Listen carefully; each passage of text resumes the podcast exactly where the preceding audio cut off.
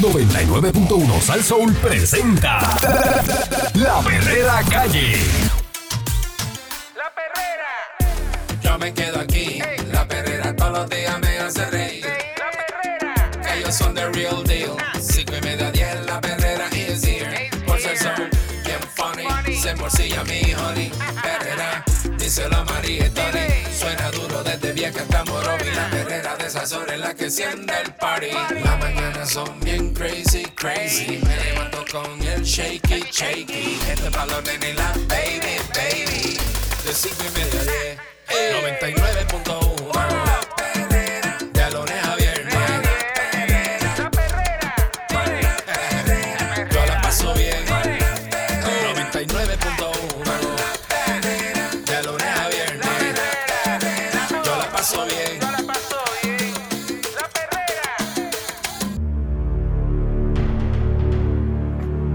Estás escuchando la perrera de Sal Soul, todo Puerto Rico. Hace eh, un ratito estaba conversando aquí con Candy de que el fondo de retiro eh, de la Autoridad de Energía Eléctrica no tiene fondos suficientes, que están a semanas de quedarse sin dinero Qué problemón. para pagarle a los pensionados. Eh, y, un gran problema porque dicen que Luma pues le debe 800 y pico de millones. Eh, por ahí vi también que están Mm. en la transición a Genera Puerto Rico y que la corporación va a informar mañana los empleados sujetos a reubicación si no aceptan trabajar con la empresa privada. Y Ahí el viene. presidente de la Asociación de Jubilados de la Autoridad de Energía Eléctrica, Johnny Rodríguez, no descartó ayer que algunos retirados de la corporación pública den el salto a Genera Puerto Rico si la empresa no logra retener a todos los empleados activos de la flota generatriz. Estos son jubilados rayo. de la autoridad que tú estabas diciendo hace un momento que no iban a volver a trabajar. Ah, por Pues, eso. Dicen que sí, que vuelven a trabajar. Ya, rayete. Eh, dice que todo es posible. Pero es para que puede, Eri, porque hay, hay, hay, hay No, personas escucha. de, de cierta edad que no, que no van a trabajar. esto. Dice todo es posible y que jubilados de la Autoridad de Energía Eléctrica se sumarán a la plantilla de Genera Puerto Rico. Hay que aceptarlo. Hay compañeros jubilados que son mayores, pero hay otros que han comenzado una nueva vida y hasta hijos pequeños tienen. Todas esas cosas se juntan y generan necesidades y cuando hay oportunidades todo el mundo piensa en ellas. Hasta ahora ningún compañero nos ha abordado en consulta sobre eso y de ocurrir debe ser una minoría. Dice que las personas de buena fe que estén en- considerando la movida llamarán a la asociación antes de tomar esa decisión. Así que esos empleados, pues, que están jubilados, pues volverían a, a trabajar. Pero ciertamente el, el- eso eh, en- dentro de lo que está pasando en la Autoridad de Energía Eléctrica, pues los jubilados tienen un gran, una gran situación que se le está Es- llegando arriba, que en abril dicen que en abril se van a quedar sin chavo. Está bien complicado. Y abril es ya en dos meses. El grupo de bonistas y otros acreedores de la Autoridad de Energía Eléctrica hacen frente a la Junta Fiscal. Ese grupo de bonistas organizados de la Autoridad de Energía Eléctrica solicitó a la jueza Laura Taylor Swain que no dé paso al proceso de análisis de la declaración informativa, la reestructuración que impulsa la Junta de Supervisión Fiscal, que no es factible financieramente y es contraria a lo establecido en la ley federal de promesa. Eh, aunque por razones distintas, junto a la JOC de la Autoridad de Energía Eléctrica se oponen las aseguradoras municipales, el, fiduciario de la deuda de la Autoridad de Energía Eléctrica y el Comité de Acreedores no asegurados. En síntesis, estos acreedores, que poseen más de la mitad de las acreencias de la corporación pública, advirtieron a Swain que el plan de ajuste de la Autoridad de Energía Eléctrica está plagado de errores de derecho y en contrasentido porque la economía y los recaudos fiscales en Puerto Rico mejoran cada día y porque la manera en que se pagarían las obligaciones de la Autoridad de Energía Eléctrica menoscababa sin justificación los derechos de los bonistas. Escuchen esto, son los bonistas que están diciendo que no quieren ese plan, Ahí vienen. que aquí hay chavos que le paguen. Oye, eso. Tales lineamientos están detallados en cuatro objeciones separadas que las partes radicaron ante Swain en conjunto con los escritos repletos de referencias legales, tablas, proyecciones financieras y otros anejos. superan el millar de páginas en argumentaciones que buscan descarrilar el proceso de confirmación del PDA de la Autoridad de Energía Eléctrica. Dicho proceso va a comenzar formalmente el próximo 28 de febrero, a menos que la jueza Swain acoja las eh, objeciones que tiene ante su consideración. Escúchente- escúchense lo que nos toca a nosotros. Mm. Para pagar a los acreedores, el PDA de la Autoridad de Energía Eléctrica en la mesa requiere adoptar un cargo en la factura de electricidad Oye, que podría aplicarse hasta 50 años. para poder. ¿Viste quién va a seguir pagando el retiro? Los que estamos. Los que no tienen. Ay, de verdad que es una cosa. Hasta terrible. 50 años. En diciembre pasado, aquí el periódico El Nuevo Día reveló que durante las negociaciones que se efectuaron por la Junta de Supervisión Fiscal y los bonistas el año pasado se discutió adoptar un cargo híbrido. El cargo híbrido. Piquito. para pagar la, el PDA de Para la los- Autoridad de Energía Eléctrica. para Dicho cargo incluye una, una partida fija mensual y otra partida que se calculará según el consumo eléctrico en hogares y negocios. Eh, entonces, aquí en el nuevo día señaló que aunque se trataba de una propuesta que fue descartada, el PDA de la Autoridad de Energía Eléctrica podría costar cientos y hasta miles de dólares de los abonados residenciales, comerciales e industriales en Puerto Rico. Dicho cargo se aplicaría a pesar de que el PDA de la Autoridad de Energía Eléctrica, la Junta de Supervisión Fiscal, pretende imponer un recorte a las obligaciones de la autoridad que ronda un 50%. Para los bonistas, la propuesta de la Junta de Supervisión Fiscal es un insulto sobre la herida. Yeah.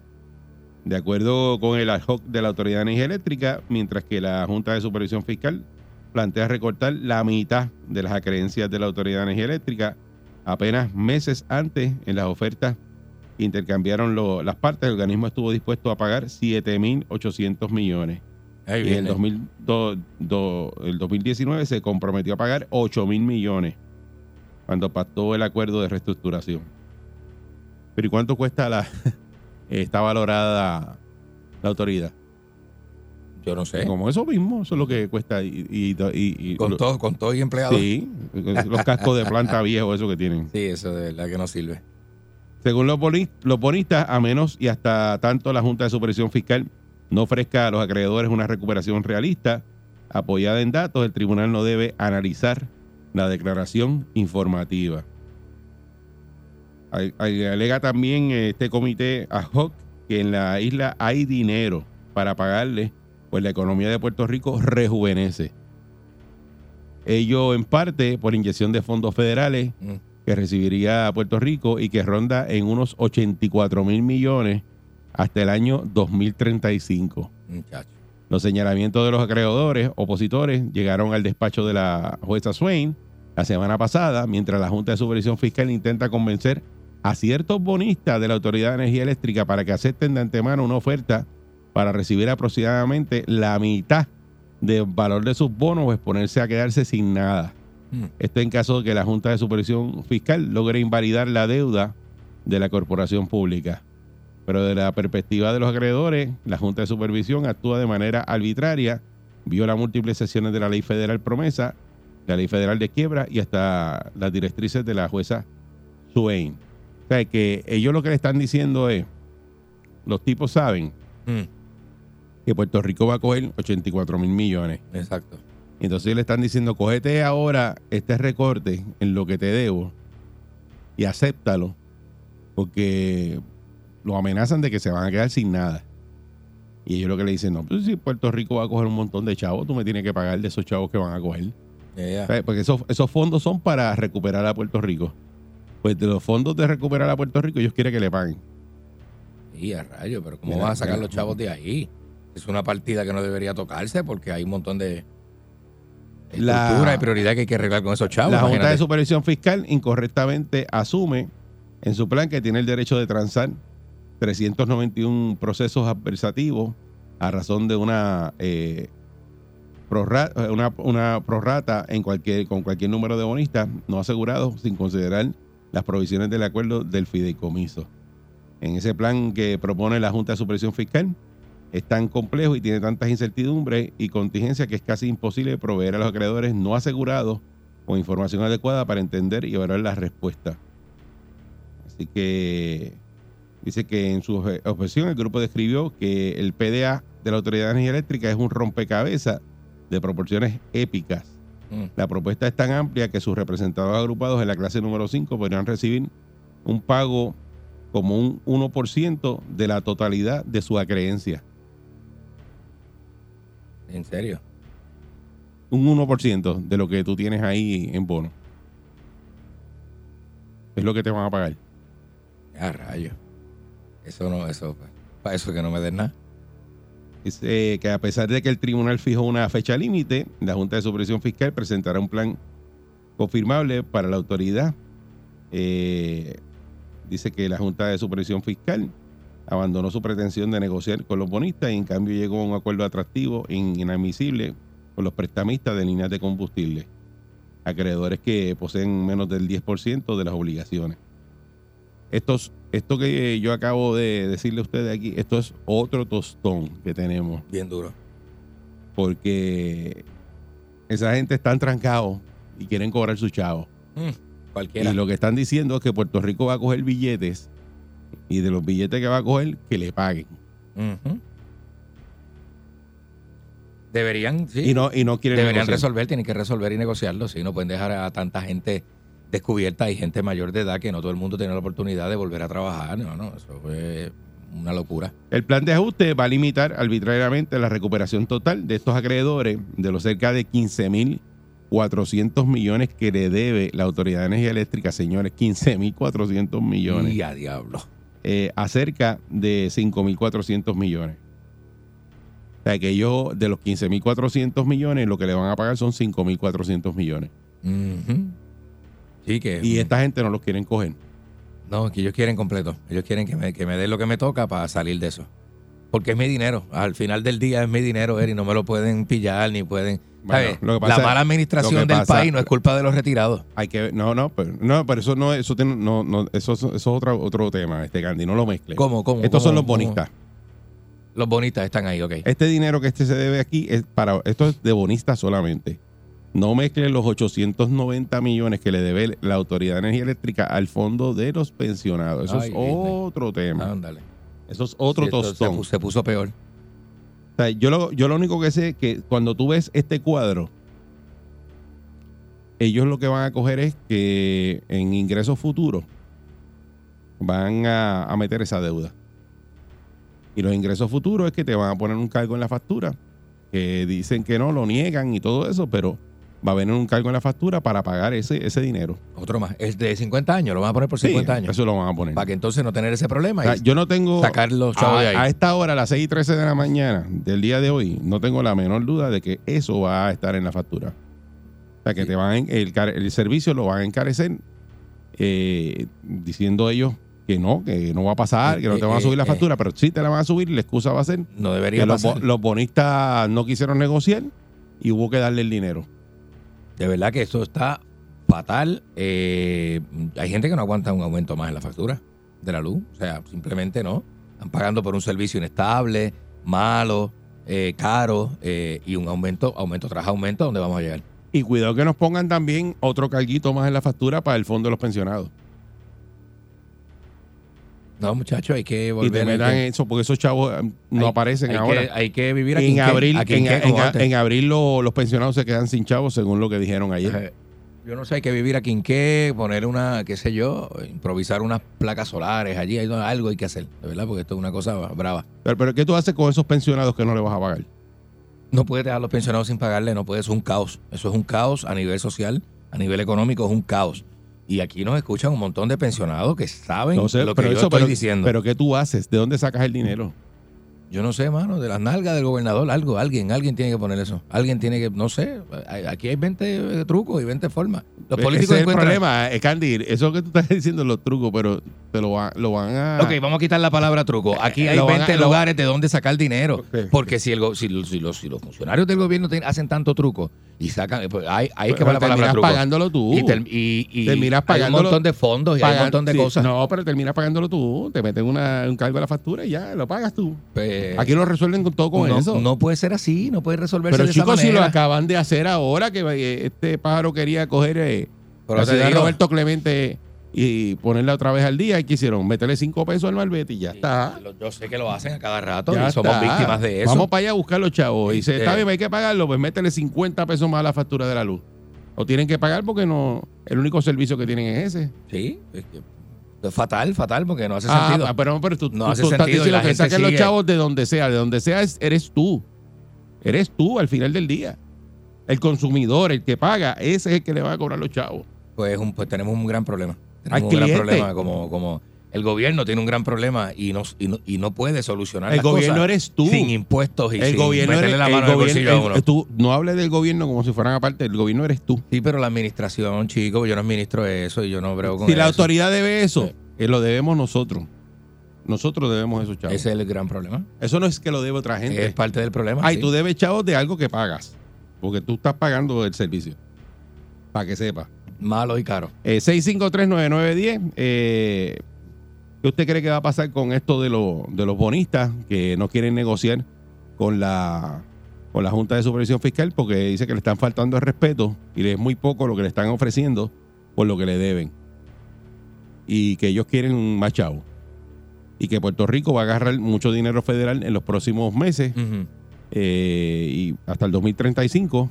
y que de esos billetes que van a entrar eh, ellos quieren cobrar. Pero tú coges, mira, tú coges un lápiz y un papel, estableces prioridades. Para mí, para mí, yo no sé la gente que nos está escuchando, yo no sé para ti. Para mí, que los retirados son, tienen más prioridad que los bonistas. Porque es el dinero, el salario de los retirados. Los bonistas están invirtiendo porque tienen dinero. Los retirados, ese es el salario principal. Pero tú hablas así y para que sepas, la otra cara de la moneda es que aquí hay muchas personas que son bonistas de la Autoridad Eléctrica que son puertorriqueños y no es que tienen invertido una gran cantidad de dinero, tienen unos chavitos que metieron ahí y ahora los perdieron y lo que le quieren dar es un 1% de lo que invirtieron. Mucha gente que nos escucha, Sí. que no son millonarios, pero invirtieron, eh, tienen bonos en la Autoridad de Energía Eléctrica. Pues, hermano. O sea, que eso Es- la otra cara de la moneda, porque todo el mundo desastre. piensa que los Sí. bonistas son estos señores eh, Sí, que perdieron 4 millones, 3 que son millones. Ah. multimillonarios Ajá. y entonces quieren agarrar a Abraham de esa. De ese- Ah, de- los de- hay, los hay, porque tú hay. lo sabes, los hay. Pero no todos son así. Eh, buen día, Perrera. Buen día, saludos. Buen día. buen día. Antes de empezar, quiero darle las gracias a los jaramillos de la vida, a los empleados que no que administraron esa corporación y nos han dejado partido como pezuña de cabro. Porque aquí aquí es increíble. La quiebra de la autoridad se concretó ya. Bueno, eh, está Bueno. quebrada, seguro que pero para que Sí, en eso pero, están pero ahora. el tribunal, por eso te pregunto, el tribunal ya dictaminó de Bueno. tanto, tú vas a pagar tanto. Pero lo que pasa es que en eso es que están, eh, en el PDA ese que de la Autoridad Eléctrica y entonces ese comité ad hoc le está diciendo, mira, no, no, nosotros no queremos eso que está ahí, en ese, lo que, lo que escribieron no lo queremos. Exacto, pues entonces los veo en el tribunal de nuevo solicitando la parte que ellos que ellos Que quieren. ellos quieren más chavos, eso, eh, eso están claros, que quieren más chavos. Eh, eh, exacto, eso es eso es un negocio y además eh, hay que pagar. Aquí se creen que se van a salir con la suya de, de, de- pero realmente hay que pagarle y ellos pues van a van a luchar lo suyo. Así así le den el, el, el los 5 mil millones. No, pero es que eso es, lo, eso es lo que no quieren coger ellos, los 5.400 millones, que es lo que está en esos papeles. Y dijeron, no, nosotros, Pues eso- nos deben 15.400 millones. Eso es una falta de respeto que me dé, ci- de los, de los 15.400 millones, me dé 5.400 nada más. Y, la- Exacto. y, y- y estos le dicen, ah, pues coge eso, porque te O va a quedar sin sin nada. nada. Te va a quedar sin nada. Muchacho. Eso es lo que le están Sí, diciendo. porque eh, los fondos de recuperación ellos ven eso como un Ajá, ingreso, como un ingreso si no de la- hubiese que, ajá. como si no hubiese que reestructurar la canería No, eso, o- eso o para hacer las plantas y para hacerle este. Eh, eso te digo que lo eso no es para pagar. el tribunal. Entonces, otra cosa, no entiendo cómo es posible que los empleados de Autoridad de Energía Eléctrica estén en otra corporación eh, barriendo, sentados, cobrando un huevo de peso. Mm. Eh, nadie, en ningún lado pasa esa cosa. Entonces, aquí los dejan ahí este, cobrando su sueldazo sin hacer muchas veces lo, lo que tienen que hacer y en otras en otras del gobierno. Eh, eh, ahí es donde está el problema también. Que aquí los políticos tongonean la autoridad de energía eléctrica como si fuesen este, los dueños de ella. Bueno, eh, eso, eso es otro tema, ¿verdad? De los empleados que se reubican en otras áreas, que ahora mismo eh, de la transición que está haciendo Genera Puerto Rico, hoy van a decir los empleados que no quieren quedarse y a, qué otras áreas van a ir. Le van a anunciar en el día de hoy. Buen día, Perrera. Chacho. Muñeco. Muñeco, ¿Qué pasa? ¿qué pasa? ¿Qué es la que hay? Ajá. Dime. Mira, papi, mira, es que hay- aquí hay una información que no se está dando, mira. ¿Cuál? Eh, eso de no, eso de los bonos, no necesariamente como lo está pintando. Mira, esos bonos se compraron a 20. Y esto lo dieron hace tiempo atrás, que cuando se Mira, eh, pusieron tiene- los, tiene- los tiene un bonos pro- bien baratos Mira, con- con escúchame. Padilla. Tiene, tiene, llámate otra vez porque tiene un problema ahí en el teléfono. No se te Sí, entiende. no se oye, no se oye Se bien. escucha, se escucha. Espérate un do- segundito, no te vayas, espérate, que yo te, yo te arreglo esto, espérate. Pues, Dale, Sácale la antena, a ver, sácale la antena. La antena está Ya, por el lado del teléfono. dale. Ya se lo saqué. Ahora sí, dale. Sí. Mira, entonces, una de las cosas que te dice es que si ellos eh, eran fondos en alto riesgo Sí, y seguro. ellos lo compraron a 20. Seguro. Pues perfecto. En la negociación que ellos están haciendo ahora es que se lo van a pagar a 40. Como quiera tienen una ganancia del doble. Pero ellos no lo quieren aceptar porque ellos querían el 100%. Ah, bueno. ¿Tú me entiendes? Ese- ese- Eh. esos son los detallitos que no se ven. Entonces, tienes el, el, lo- el retiro de, los de los empleados. Pues claro que hay que pagárselo, pero ¿de dónde van a salir? Pues de la factura, porque todavía estamos pagando los dondeos. Ya, Es la que, pues, que, pues, eso es lo que, lo que hablamos, que termina uno pagándolo. O sea, no es que, que, como dice Candy, que busquen los chavos de dónde, de dónde lo van a buscar. Bueno, pues. Te lo van a cobrar no a sé ti. si hay otras oportunidades de donde sacar el dinero. Pero te no lo sé. van- ellos resuelven todo. Dice, ¿de dónde? De, de lo- de los que están pagando la factura, vétele el cargo ahí y ya está. O sea, Buen que día, Perrera. De verdad que está brutal. Saludos, muchachos, buen día. Saludos, buen día. La nueva modalidad en este país. Ahora los impuestos son a tantos años. 50 años, santo Dios. O sea, Chacho. Ese es fácil.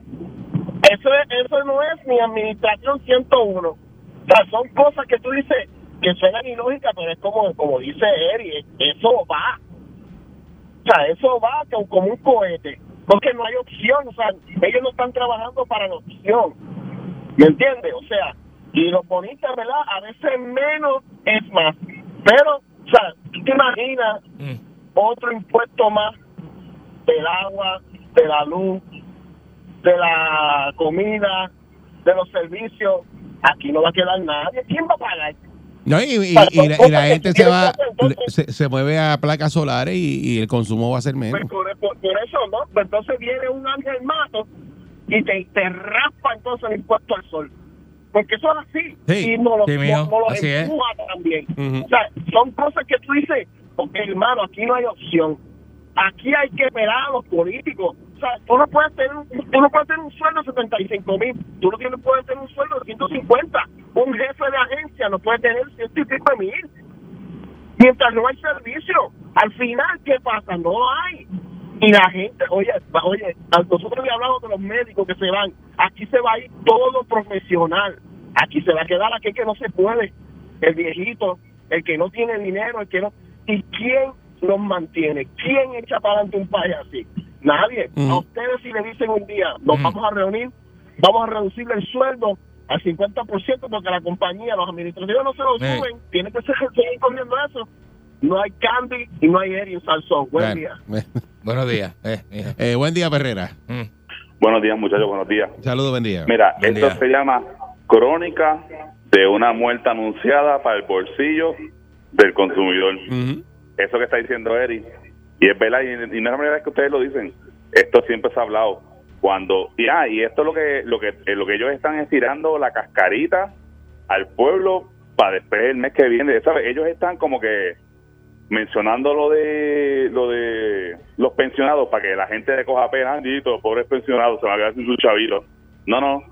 Eso es que lo que están anunciándote un nuevo impuesto para el mes que viene lo más seguro en la factura porque como dicen Sí, porque nadie va a decir este que no lo hagan, porque eh, todo el mundo tiene, o sea, mucha gente, una parte de la población bien grande tiene familia retirada.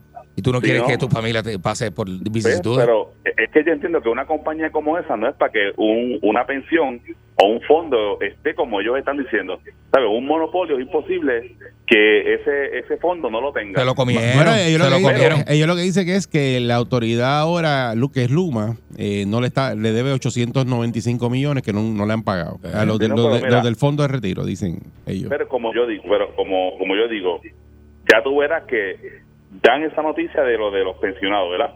y el mes que viene ya tú verás que van a decir a fulano de tal le dieron un sueldo exageradamente increíble por porque subió las ventas en, en, en cualquier cosa.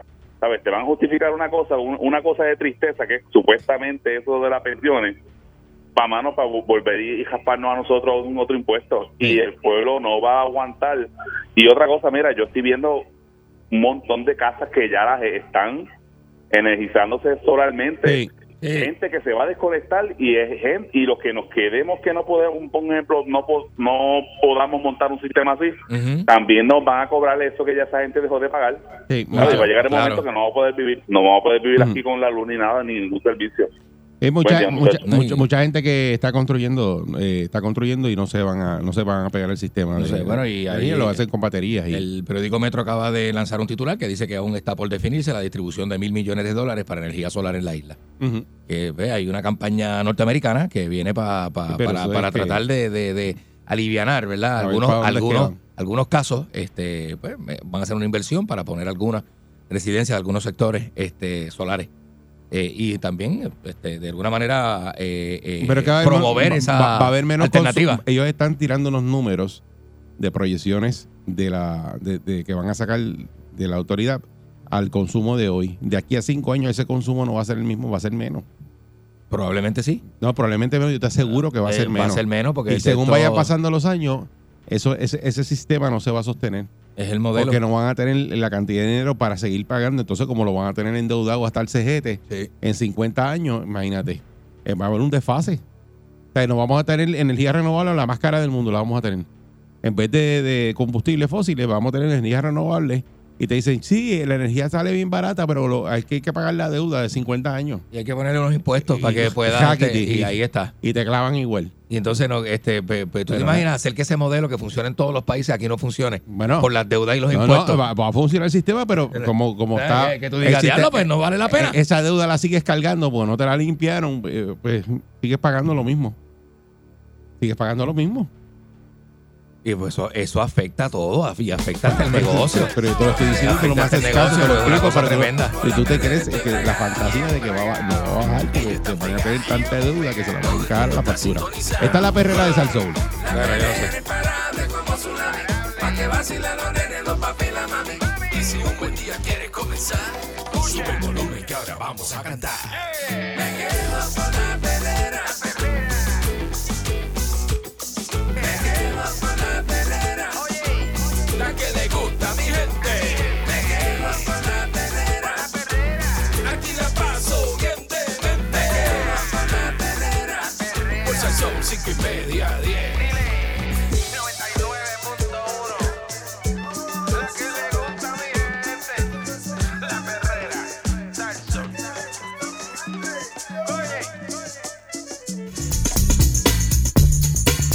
Las 7.33 de la mañana y estás escuchando la perrera de Salsoul. Buenos días. Aquí está Con Eric el Balcool. Candyman. Eric Balcool. Señoras y señores, tempranito. Eh, un condado escolar de Florida ha frenado el uso de 176 libros, inclu- incluido uno sobre el pelotero puertorriqueño Roberto Clemente, como parte de un controvertido esfuerzo de autoridades gubernamentales por revisar cuáles publicaciones considera apropiadas para los estudiantes, incluso las que abordan el problema del racismo en Estados Unidos. Ahí está, el, Escúchense esto. ahí está el control de qué se cuenta de la historia y qué no se cuenta. Eh, Lo eh, que hemos eh, estado hablando hace Tú y un yo lo hemos hablado muchísimo. Tú y, yo lo hemos- y encontré un documental que se llama The Reset. Que después te hablo de eso. Después te hablo de eso. Está Lo que yo te digo, están fenómeno, dando reset. fenómeno. Están dando reset a la gente. Ajá. Sobre todo a las nuevas generaciones. Claro. Los niños se olvidan de la historia, controlan la historia a través de los niños.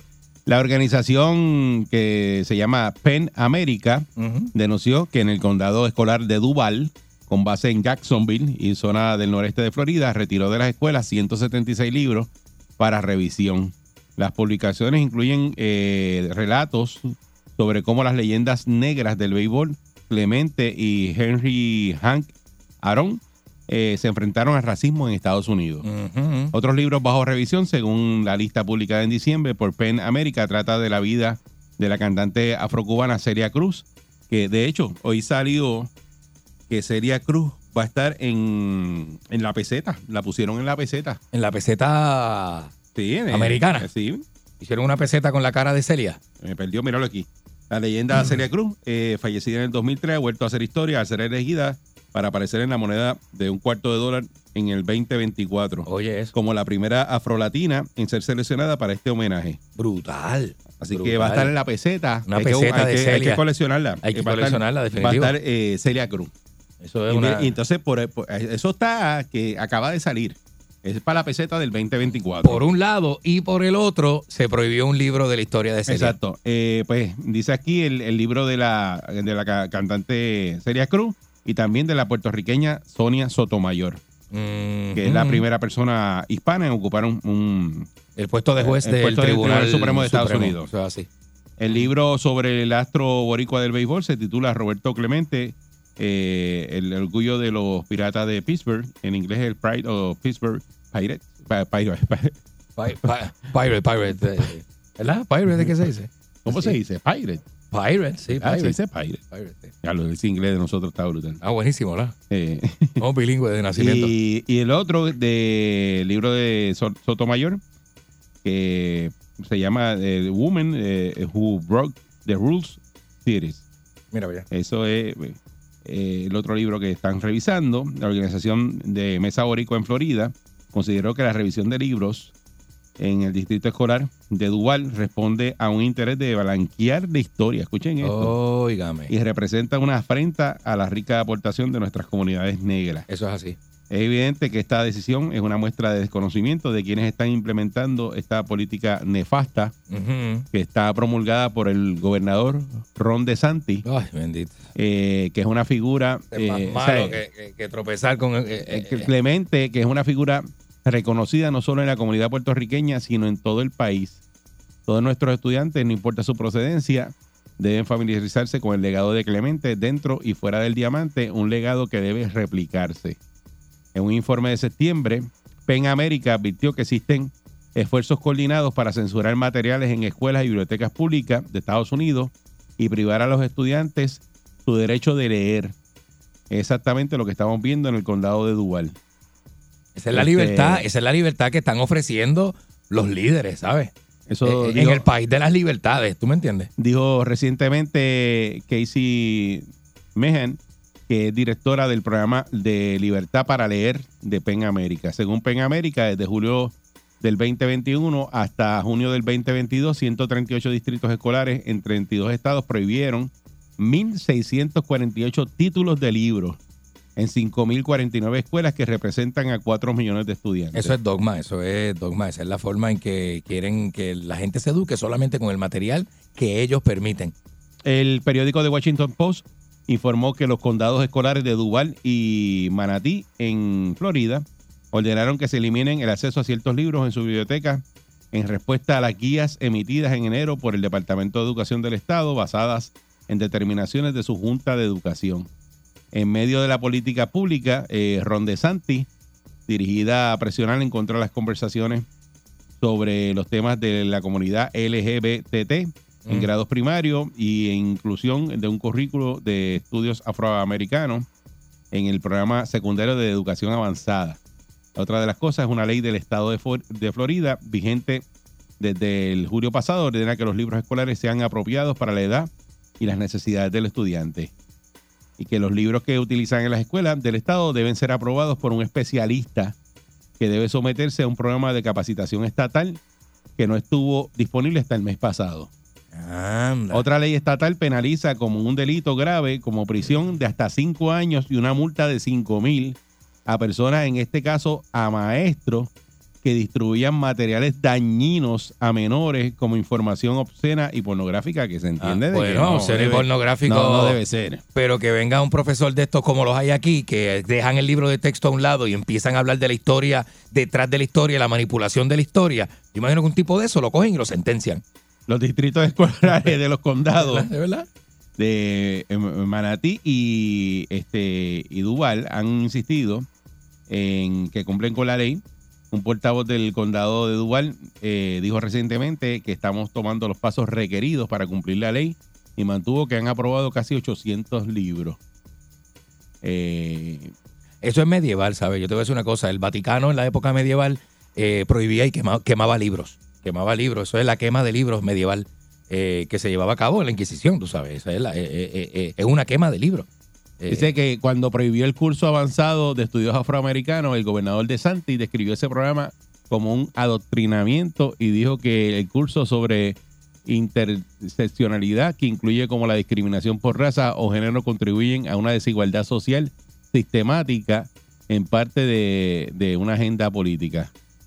Y coincidiendo con las críticas de Santi, sostienen que la decisión estaba tomada antes eh, el College Board, que regula el programa de colocación avanzada, eliminó algunas personalidades que recomiendan incluir en el curso sobre estudios afroamericanos, como la reconocida académica y activista política Angela Davis, quien fue parte de las Panteras Negras y del Partido Comunista. De verdad que esto es, o sea, eh, Es borrar la historia. cuán complicado se ha convertido el sistema de educación de que lo que antes todos los estudiantes recibían, ahora se lo cambiaron completo y es Mm. otra cosa. Es otra cosa. Y es lo, que- lo que hablamos aquí en, en un momento dado de que están como que haciendo un reset de que eso no ocurrió. Eso es así. Eh, o, o rest- o minimizando la importancia. Porque, porque fíjate. Porque en caso de Clemente, Clemente lo contaba. ¿Cuál eh, es el, el, trabajo sí, que pasaba. Claro, y escribió un Este, libro. El libro está ahí. Ese es el eh, libro que prohibieron. Que habla la de su historia. Siendo este jugador de grandes ligas. Y de cómo él tenía, y ¿verdad? cómo que, lo que- discriminaban. que trabajar con el discrimen constantemente, Sí, siendo una figura. lo hablaba. Siendo una figura que se co- conoció a nivel nacional, porque todos los americanos conocían a Roberto Clemente. ¿Verdad? Entonces, ¿qué impacto puede tener en la vida del americano blanco, normal? ¿Verdad? Digamos, porque es que esto es una cuestión de racismo. ¿Qué, qué impacto puede tener el hecho de las historias y vivencias relevantes, historias de superación y las vivencias relevantes eh, en cuanto al racismo que vivieron estas figuras que son nacionales, ¿verdad? Eh, eh, ¿Cómo daña la mente del americano promedio? O sea, eh, de clase media o blanco, o no sé. Porque esto, la decisión Dice que esto es un esfuerzo de blanquear la historia. de blanquear la historia, claro, por parte de estas de estas personas que esto es el dogma que quieren vender, ¿verdad? Y pero tú has la historia ha sido así siempre. Mira, la historia te hace pensar. Tú ves los libros de, de- los libros de teoría, los libros de ciencia, los libros de historia, los grandes eh, eh, investigadores. Tú los ves, Eric, y tú abres esos libros y lo voy a decir. Tú no encuentras gente negra. Eric, no hay científicos. Mira los libros de historia, mira los libros de, de educación, míralos. Y sin embargo, Por eso es que yo siempre la digo historia detrás de la historia provee de un montón de personas de distintas razas que sí trabajaron y- Que- y, y- y que- tienen que ver con el desarrollo de la ciencia, por ejemplo. que la historia no es tal como es, sino que es manipulable. Es como, la, como te la venden. como te la venden. Como te la cuentan. Como te la contaron o como te la enseñaron. Como te la cuentan, exacto. Hoy día, ¿no? En, 19 en 2023 tenemos el jefe de los astronautas de la NASA, de descendencia puertorriqueña, José Acabá. Y lo nombraron jefe de los astronautas la semana pasada. ¿Verdad? ¿Eso estará en los libros de historia en un futuro? ¿O van a sacar la historia de que Joseph Acabá se convirtió en el 2023 en el primer jefe latino de las astronautas de la NASA? Eso, pero sacan un libro, ¿Eh? un libro, de ascendencia puertorriqueña. un libro de Celia Cruz, pero sin embargo la pusieron en una moneda de Estados Unidos a, Eh, Celia eh, Cruz, ajá. que es la peseta del 2024, va a salir la imagen de Celia Cruz. Porque es una movida federal y los federales aprobaron esa movida, ¿verdad? Para honrar eh, una, lati- una latina conocida en toda la nación americana, ¿verdad? Como una eh, difusora de la música latina cubana, qué sé yo, Celia Cruz. Pero los estados están prohibiendo los libros y, la- y- y- y negándole a la gente acceso a la historia. Digo a los niños, porque los, A los niños. porque están educándose. Claro, porque si tú educas a los niños de una forma, ¿qué pasa con la historia? La borras, Eric. Borras la historia. Porque la historia que tú vas a contar cuando tengas 80 años no es la misma que estos nenes cuando tengan 20 van a saber o van a contar para adelante. Y los nietos, los bisnietos tuyos no van a conocer para nada la historia que tú conociste del mundo. Pero es un, de otra es- manera. es un tema bastante complicado, pero también es increíble de que, de que haya unas personas que estén dedicadas, Dedicadas a esto. a decir que, que el libro... y tienen una estructura. Dice, dice, este libro, pues, sí, da, de este no, este sí. Eso es Este sí nos conviene que sí, este es, vamos a ponerle este. Hace 500, 600, 700 años atrás, eso era un inquisidor. El inquisidor eh, era la persona que no tan solo eh, eh, monitoreaba los libros, sino las personas que había que monitorear y había que entonces, pues nada, simplemente quemarte vivo en una hoguera porque eh, la filosofía tuya Ya, bueno, eso lo, atentaba. decían, los tiempos de la atentaba, Inquisición, que si tú no... eh, Si no te, persiguen, alineabas, si no te alineabas con el, ¿verdad? Con la doctrina, te iban a perseguir y te iban a quemar vivo. Y eso están así. Esa es la famosa quema de libros que hicieron. En la Inquisición la están haciendo en el 2023. En la cara de todo el mundo, bien chévere, aquí no pasa nada. Tú sabes, ah, dale para adelante, que nosotros controlamos la historia, lo que, lo que tú no, tú no debes saberlo. Hay cosas que no me interesa que tú sepas, ¿me entiendes? Pues tú vas a los libros de historia para buscar los logros de los negros, tienes que se necesita buscar dónde están. Porque hay un montón de gente significativa, hay un montón de logros científicos, mecánicos, de ingeniería, de, de, de, de, educación. La, la gente, la- ¿sabe? Eh, no solamente el hombre blanco aportó a la historia y, a, las, y a, los, hitos más grandes de la historia, no están solamente hechos por el hombre blanco, hay un montón de gente y tampoco por el americano. Y te voy a decir más, hay unos libros de texto ahora nuevos que cambiaron para el 2022, 2023, en donde tú notas en la la gente que lee muchos libros sabe, ¿verdad? Y esto, y esto me pasó con un profesor de la universidad, eh, que obviamente es un doctor y lee muchísimo y tiene mucha información y provee información y da clase. Eh, hay un libro nuevo que, que al profesor este leerlo nos dice en la, clase que la historia, esta historia está contada por alguien americano, eh, minimiza tanto la aportación de los europeos que ah, pone a Estados Unidos como protagonista de ciertos asuntos que no necesariamente fue así, que la historia no fue así. Entonces, alguien que haya leído mucho ve un libro de estos nuevos y los textos los refuta. Sí, pero pasa también Lo a veces- refuta y se- eh, y se- eh, eh, no, claro, y otros países en también hacen lo Europa mismo. tú vas y entonces los europeos son Claro. más grandes que no Lo- te van a poner claro. nunca eh, en un país eh, a otra otra gente que, se- que brilla más de- que los tuyos. Eh, Igualmente, si usted quiere ver cómo cada país es el centro del mundo, ¿verdad? Porque cada país se Claro. percibe como el centro del mundo. Hay un fenómeno que se llama el mapa mundi. El mapa mundi varía dependiendo de dónde esté usted. Claro. ¿Verdad? El mapa mundi de Australia no es el mismo mapa mundi de, de Japón, ni de China, ni de Rusia, ni de Estados Unidos. Nosotros estamos acostumbrados al mapa mundi de los Estados Unidos, porque nosotros somos un país, una isla caribeña que vivimos al lado de los Estados Unidos. Pero si usted busca otras nacionalidades, usted se va a dar cuenta que el centro del mundo es su país y no es como nosotros lo vemos, es otra perspectiva. Pero eh, ya, ya en este caso, pues esto es bien peligroso lo que está ocurriendo porque están alterando lo que es la historia. Están borrando mucho de la historia. Y están quitándole Elementos. estos elementos que, pues, fue formación de los individuos. Tú Ujú. tienes que saber de todo y todo lo que ocurrió Claro para que sí. poder tener un criterio sobre las cosas. Claro que sí. Pero si te quitan información, tú vas a estar jalando por un solo lado. Para un solo lado y lo vas a dar por hecho, porque estos, estos niños de 6, 7, 8 años que están aprendiendo la historia de una manera, cuando tengan 25, 30 años, van a, eso es lo que van a conocer y mi historia va a ser obsoleta. Es la de ellos la válida. Porque es una, ¿verdad? Es, eso viene desde las altas estratas y, y lo manejan de esa manera. Que lo hacen en, en países este, que tienen, Dictatoriales. eh, eh, dictaduras, pues ellos escogen qué le enseñan a los niños. Estados Unidos, Estados Unidos vende una vida libre de muchas libertades. Sin embargo, hacen cosas como estas que son Digo, no, lo- no lo hace todo Estados Unidos, lo está Eh. haciendo en estos sitios nada más en Florida. Bueno, Florida, exacto. Y es que- que, y que por- es una, y- es porque una prerrogativa DeSantis- estatal. Porque Ron DeSantis es, es fuerte. Es fuertecito, tiene Eh, su eh, visión. es republicano Ajá. y es una cosa, él hace unas cosas y bueno, sabes que cuando estaba el COVID él Ajá. estaba en contra de las mascarillas y cuidado, eso. es el nacionalismo, eso es el nacionalismo hitleriano. Eso es nacionalismo hitleriano. si es eso, el pero- poner mi raza y contar la historia a mi manera, imponer mi raza por encima de las aportaciones de otras razas en mi propio país es, es nacionalismo hitleriano. Bueno, no sé si es eso, Eso Candy, está ahí. pero- Sí, sí, señor, sí, señor. No, no, no. Yo Sí, te señor. digo que Yo, yo no yo- sé. yo lo defino y tomo la responsabilidad, ¿verdad? Como, como, como, como comunicador y como adulto que soy, tomo la responsabilidad de decir lo que estoy diciendo. Hay gente que es- piensa igual que tú. Eso es, sí, sí, eso es, eso mismo hizo, eso mismo hizo Hitler con la raza aria y se la compraron.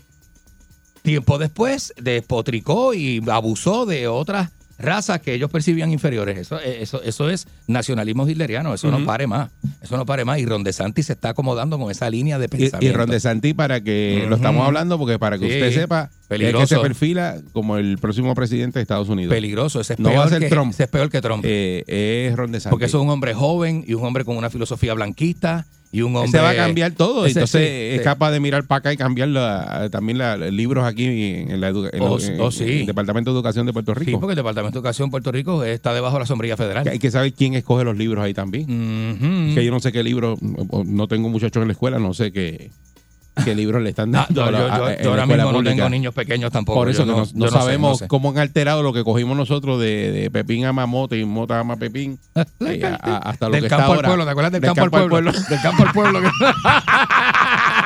Por eso era que éramos todos bolones con esos libros. Pepín a Mamote y no es Pepín a Mamote. Mamá me ama. Esta es la perrera de Salso. Vamos allá.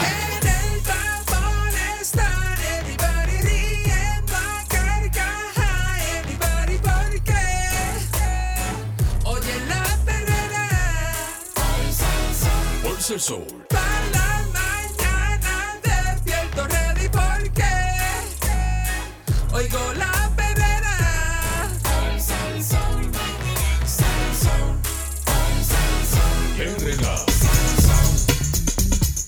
Oye, la perrera, la perrera de Salso, el Candy Man. Eric Balcour, señoras y señores, en la perrera de San Sol. Perreando. Uh, uh, uh, perreando. Mira, este. La ciencia ha revelado cuánto espacio hay que dejar entre peatones. Escuche, escuchen los estudios que hace la ciencia. Eso está chulo. Oye, dice que la forma en que la gente camina en público eh, es una fuente de frustración, ¿verdad? Aparentemente infinita para muchos. Caminar demasiado despacio, pisarle los talones a alguien, caminar detrás, que te bloqueen el camino y todas esas cosas, pasa por encima del hombro sin más que un lamento. Uno se enoja, se lamenta, a uno no le gusta estar detrás de alguien, tú sabes. Este, y que te vayan como controlando la velocidad en que tú quieres caminar. A mí no me gusta que se me peguen. O que se te peguen mucho No. detrás o atrás, uno alguien respirándote en la nuca, a uno no le gusta eso. Si yo voy- es un espacio personal, ¿verdad? Lo que como uno yo, tiene. como yo soy. Si yo voy por una acera caminando Ajá. y yo siento que tengo una persona pegada detrás Oh, así, sí. demasiado de pegada, Sí. yo, yo me, me quito para que pase. Ah, sí, yo me paro también. Sí, a mí no me gusta, a mí no compito con nadie tampoco. Si me puedo cruzar la calle para otro lado que yo vea, me paro. Y no me puedo bregar con eso. Y me cruzo porque es incómodo, es incómodo. Dice que eh, eh, eh, pasar por encima del hombro de alguien, ¿verdad? Este, es como si siempre hubiera alguien en una, en una, este, eh, en- eh, como eh, interfiriendo tu- lo que es tu espacio personal. Tú sabes que uno tiene unos pies de distancia que son, que es su- tu, tu- tu- es tu espacio personal. Si tú permites que lo invada Hasta- cierta a- a- Aquí persona, yo creo que hasta donde te alcanza el brazo, si no me equivoco. Si no me equivoco, es Sí. como que hay dos pies y pico, qué sé yo qué. Lo que tú permitas que entre de Deben ese como espacio cinco para acá. pies. eh, bueno, hay gente que necesita más. Gente que necesita más, otros menos. Por donde está Ariel por allá, Por acá, está lejos, allá en la consola. ajá. Allá está nítido, Ariel. Pero es raro. Yo lo quiero allá lejos. Y eh, fíjate que Ariel No, y yo estamos compartiendo un espacio pequeño. No, y tú muchas estás veces, pegado, tú estás muy Y pegado, muchas Ariel. veces estamos muy pegados, pero yo no me siento incómodo. Y perdonando, Ariel. tú no, sabes. pero Ariel sí. Yo no me siento incómodo. Yo, no- yo no sé Porque si me abre los ojos, me incómodo. hace como este yo no sé si se siente incómodo. Y yo, y, a veces, y y esto pasa inconscientemente. No es que yo quiero estar al lado de él y rozándolo, ni que él me roce. Pero yo no me siento incómodo porque yo sé que él está trabajando para allá, yo estoy para acá. Así que como, como que es necesario, ¿verdad? Y no es un total desconocido. Pero que venga alguien y se te pegue en una fila, en el shopping, en la tienda, eso se siente bien raro. Tú sabes que, qué pasa que cuando tú estás comprando en el supermercado, que están las neveras, Ajá. y si hay alguien cogiendo algo de la nevera, que a mí me ha pasado, entonces de momento viene alguien como que mete la mano por- y, te, haces- y yo- te yo- yo- cruza. pero mira, y te cruza por el. Te, te mete la mano por la- en la cara prácticamente. en la cara. Y, Y yo, ¿por son qué la gente que- hace eso? Porque no tienen, este, no tienen este, eh, ¿cómo se- ni respeto, ni tienen este, ¿cómo se llama? Ay Dios, se me fue la palabra. No tienen modales, punto. No tienen modales, no tienen respeto. Yo si veo que necesito algo de esa nevera, que la persona está cogiendo algo en la nevera, yo espero ahí que termine la persona. Sí. Que coja lo que vaya a coger y cuando termina, pues yo voy y, y- y abro la puerta de la nevera y cojo la Igual litro que de leche, lo que vaya a coger. hoy, hoy día y después de la pandemia, yo si veo un, un elevador pequeño y veo que está, hay dos personas, el elevador es pequeño, nosotros somos dos más. Yo le pregunto a la persona, ¿cabemos? ¿O quiere que eso? Hay gente Sí. que es bien impropia y no preguntan y, Y se, te plantan al lado y te empujan y te meten las nalgas Ah. y te empujan con las nalgas y eso es bien incómodo también porque la persona no se reconoce que está estorbando tu espacio personal. Oye, tan bueno que es preguntar, uno deja ese sabor, tú sabes. Y si la persona me da, pues, me pasó ayer por la tarde, ¿cabemos? Y la persona, sí, sí, sí, yo, ¿estás segura? Porque andaba con una persona mayor, esta persona más joven. Y la persona mayor con su, con su, con su carrito también. Y uno, y nosotros éramos dos, quizá cabían los cuatro, cabíamos los cuatro en el elevador, nada. Pero Ter- es- lo mismo, Terminamos es- entrando, terminamos entrando porque con respeto, yo pregunté, la persona me dijo que sí. Y entonces entramos. No es lo mismo que entrar y empujar con las nalgas a la persona contra la pared. No es lo mismo. ¿Hasta dónde usted deja que se le peguen? Eh. 6539910. O Mira, si usted, como yo, que tiene que ser todo, lejos, todo No, el mundo lejos para a allá. mí no me gusta mucho. Yo- Yo, yo- con yo los panas, y Eri sabe que yo soy bien tocón. Yo cojo a Balculi y me doy una copa de vino con Balculi y lo empiezo a dar besos y abrazos y, sí, y este a se molestarlo pone- y a chaval. molestar. Y yo me pongo a molestar, pero eso es con la gente que yo quiero y que yo tengo confianza. Porque de ahí para allá yo no me toco con nadie ni nada de eso, tú sabes. Eso, mira, los, hay un grupo de físicos, antes de ir a la llamada, repito, que dice, analizó que los movimientos de los peatones en una estación del tren, por ejemplo, un experimento que se hizo en Holanda, eh, y descubrieron que este eh, pues eso se eh, verdad a veces se hace difícil eh, pegarse tanto verdad más seguido contra unos y otros en las aceras. Este verdad dice que la respuesta del espacio es al menos 75 centímetros para ser exacto que eso es más o menos 75 centímetros yo pongo que son un par de pies como como dos pies. Mm. este, dice que según este estudio, eso es lo que se necesita para evitar toparse con otros, o sea, para tropezar con la gente. Punto. Utilizando sensores superiores como los de una, eh, una consola eh, Wii, que lo usaron para como este, herramienta. Los investigadores analizaron los movimientos de más de 5 millones de peatones en la estación de Eindhoven, esto es en Holanda, en, eh, en el transcurso de seis meses. El lugar seleccionado fue una pequeña subsección del corredor con solo dos carriles de tráfico, así que la gente tiene que pasarse lo más cerca posible en esta área. Eh, pero eh, nada, y por ahí dicen que es que este es el espacio personal, que la- hay gente que no le gusta, obviamente, se siente mal cuando te violan ese espacio. ¿Hasta dónde usted deja que se le peguen y cuando se le pegan, qué hace? ¿Qué usted hace? Esa es la pregunta, eso es, eso es.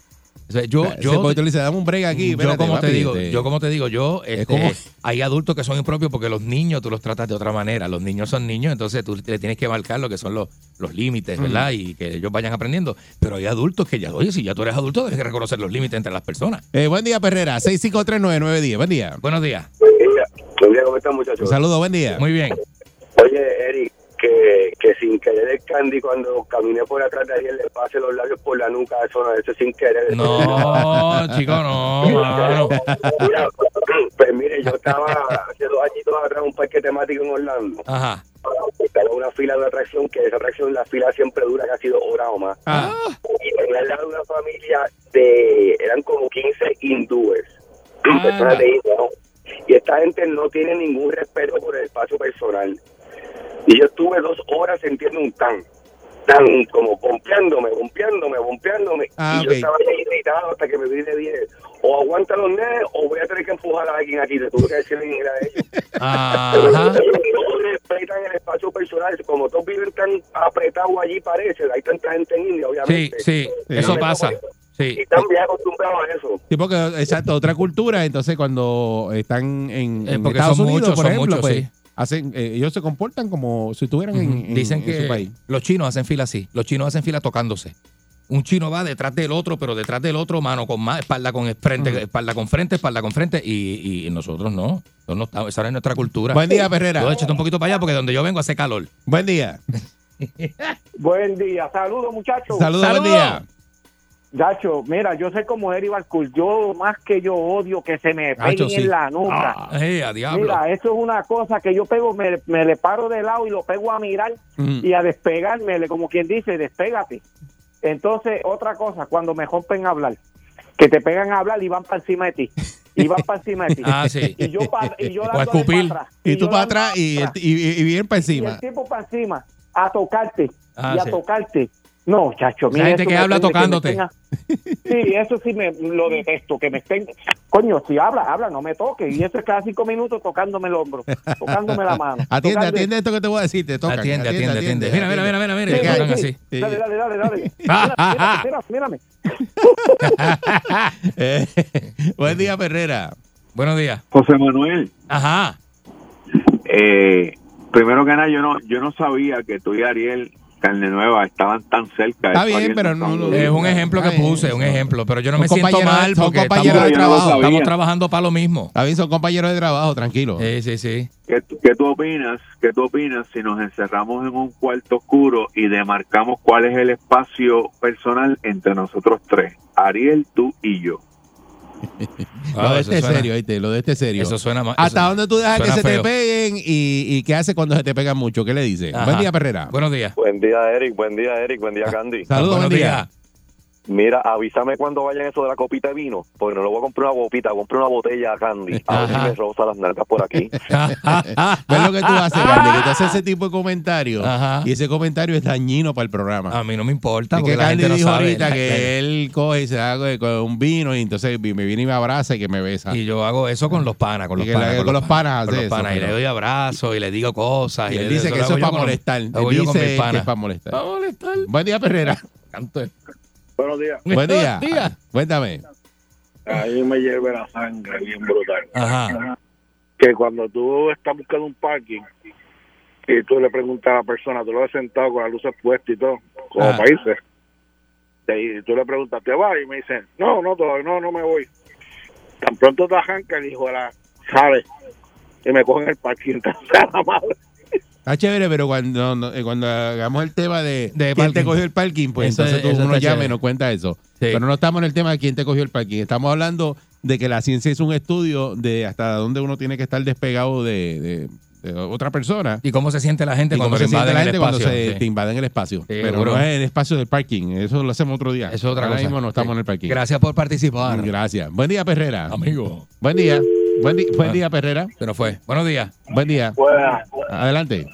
Sí, este, eso para mí es bien, bien, bien intenso, bien- bien- me molesta bastante. ¿De verdad? Yo tengo una fila en un banco o una fila de cualquier otra cosa. El que está detrás de mí o el que está antes se vira para preguntarme algo, para meterme en una conversación o que no algo allí. Me dice, mira que sí, eh, mira eso que pasó ahí. Y después cuando abre esa boca parece que se comió un par de mojones de gas. Y a rayo. Eh, buen día, Perrera. Es un riesgo. Sí, buen día. Hola, buenos días. Saludos, buen día. Buen día. Mira, yo hace añitos conté esta historia, pero la voy a volver a contar. ¿Qué pasó? A mí, a mí, a mí no me gusta, pero cuando estaba en la high school, un muchacho que vino de intercambio a Puerto Rico Ajá. se me pegó en el oído y me mordió la oreja, así como así, De la nada. Pero te mordió la sí, oreja. de la nada. No voy a decir de qué país es, pero de Ah, la nada. Y yo le zafado esa pescosa. Le Pero metiste de la primera. Adelante. Sí, de instantáneo en el salón de clase. De reacción. Llevaron a la oficina, pero, pero finalmente, pues, esto, el muchacho estaba bien al garete, bien loco. Ajá. Entonces, esto, una vez que estaba yendo para Culebra, pues vamos un momento allí a, a la W de, a una de las tiendas Ajá. W Ajá. y estaba bien llena. Y entonces, de momento yo estoy hablando con mi esposo y viendo una revista, esperando en la caja. En la Ah. caja para pagar. Y yo siento como alguien bien pegado de atrás, literalmente dándome chino, literalmente. Y yo, yo no me atreví a mirar para atrás y cuando de momento miro un poquito de reojo, tengo a una señora con su carita en mi hombro, en mi hombro. A mí me pasan unas cosas, sí, y yo, permiso. Y era que ella quería estar, estaba viendo la revista conmigo y todo. Estaba leyendo tu revista. Por wow. encima del hombro, leyendo por encima del Qué hombro. mal, qué, Qué mal. Como los perros. Sigo escuchando, sigo riendo. Así que yo tengo un día bien contento. En el carro voy brincando en el asiento y me saca la sanduna que llevo por dentro. A mí me gusta, qué cosa buena. Me olvido del tapón y todos mis problemas. Me levanto a pura carcajada y el día lo comienzo bien relajada.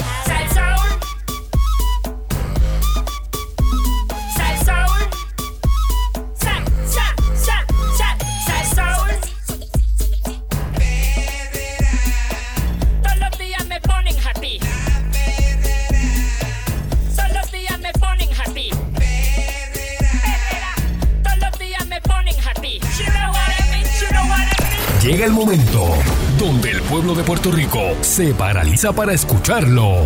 Hablando sin miedo y sin pelos en la lengua. Analizando lo que está pasando en la calle. Con su vasta experiencia y controversia. Alejo Maldonado. Aquí está Alejo Maldonado en la perrera de Salsón. Buenos días, Alejo. Saludos. Buenos Buenos días. días, saludos, saludos a todos. Este, por lo menos ya lo que queda es un- una lloviznita y vamos a tener un fin de semana bueno para cortar la grama, los ganchos de esto, recoger la basura. Está chévere. ¿Viste el weather? ¿Viste el weather? Y el weather está bueno para el fin de semana. Muy bien. Pero el mal está malo todavía. Sí, Hay que irse para el sur el que se quiera bañar en la playa. porque está, está durito. Ey. La playita rosada allí, se va a cualquiera de esos sitios no se da una bañadito en la orilla. Ayer, ayer estaba el día este, ¿verdad? El día bien bonito, este, eh, y uno, pues, cuando uno está ocupado trabajando y eso, pues como que uno se pone celoso de que, de que el día esté lindo, porque uno no se puede ir a meter dos birras, eh, ¿verdad? Eh, y sus cosas que pasan. Pudiste haber estado, pero no, no, no llegaste. Hay que esperar. Pudiste haber estado. Eh, sí, sí, Invitado lo estaba. Lo sé. Estuve no te invitado, quejes más. pero, no te quejes más. Pero no llegué, no llegué. No llegó. No Sí, llegó. no llegó. Fue falla de él entonces. Eh, qué Fue falla de él. Miren, señores, este, ¿qué les digo? Nosotros hemos tocado este tema una palangana de veces por aquí, en un montón de sitios. Este, pero la situación continúa. Yo lo he dicho que en Puerto Rico, lo estoy diciendo hace tiempo, hay una crisis de violencia. Y es una crisis seria de violencia lo que hay. Este, y lo que yo he dicho, cada día se va a poner peor. Este, es triste que el gobierno no quiera admitirlo, las autoridades no quieran admitirlo, porque desde luego a ellos le han echado la, la responsabilidad encima de manejar la situación.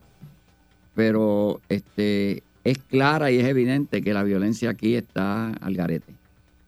Hemos visto los casos que han ocurrido, el de la placita, este, el tiroteo de allá abajo en, en el área oeste a los mismos policías, este, donde quiera. Y vemos que precisamente una de las causas principales es que se le perdió totalmente el respeto a la policía. Mm. Se le ha perdido el respeto a la policía. La gente pelea cuando le van a dar un ticket, atacan a los policías de tránsito. Cuando los van a gestar por lo que sea, dan una orden y no la siguen, les entran a tiro. Y yo lo dije aquí, la cosa se va a seguir poniendo grave porque no hay respeto. ¿Por qué la gente ahora en plena luz del día atacan y matan a las personas utilizando vehículos? Mm. Porque no hay patrullaje en las calles. Oye, tú matas a uno como el de la placita, ellos dicen que en tres minutos ya ellos estaban en el lugar. Quiere decir que recibieron, dice el que dio la querella, antes de un minuto él se estaba querellando a la policía. De la gente de la placita de allí salir, ¿por qué avenida van a coger? Pues mire, tienen que coger la avenida en una dirección nada más, porque allí, si van en contra del tránsito, alguien lo va a detectar.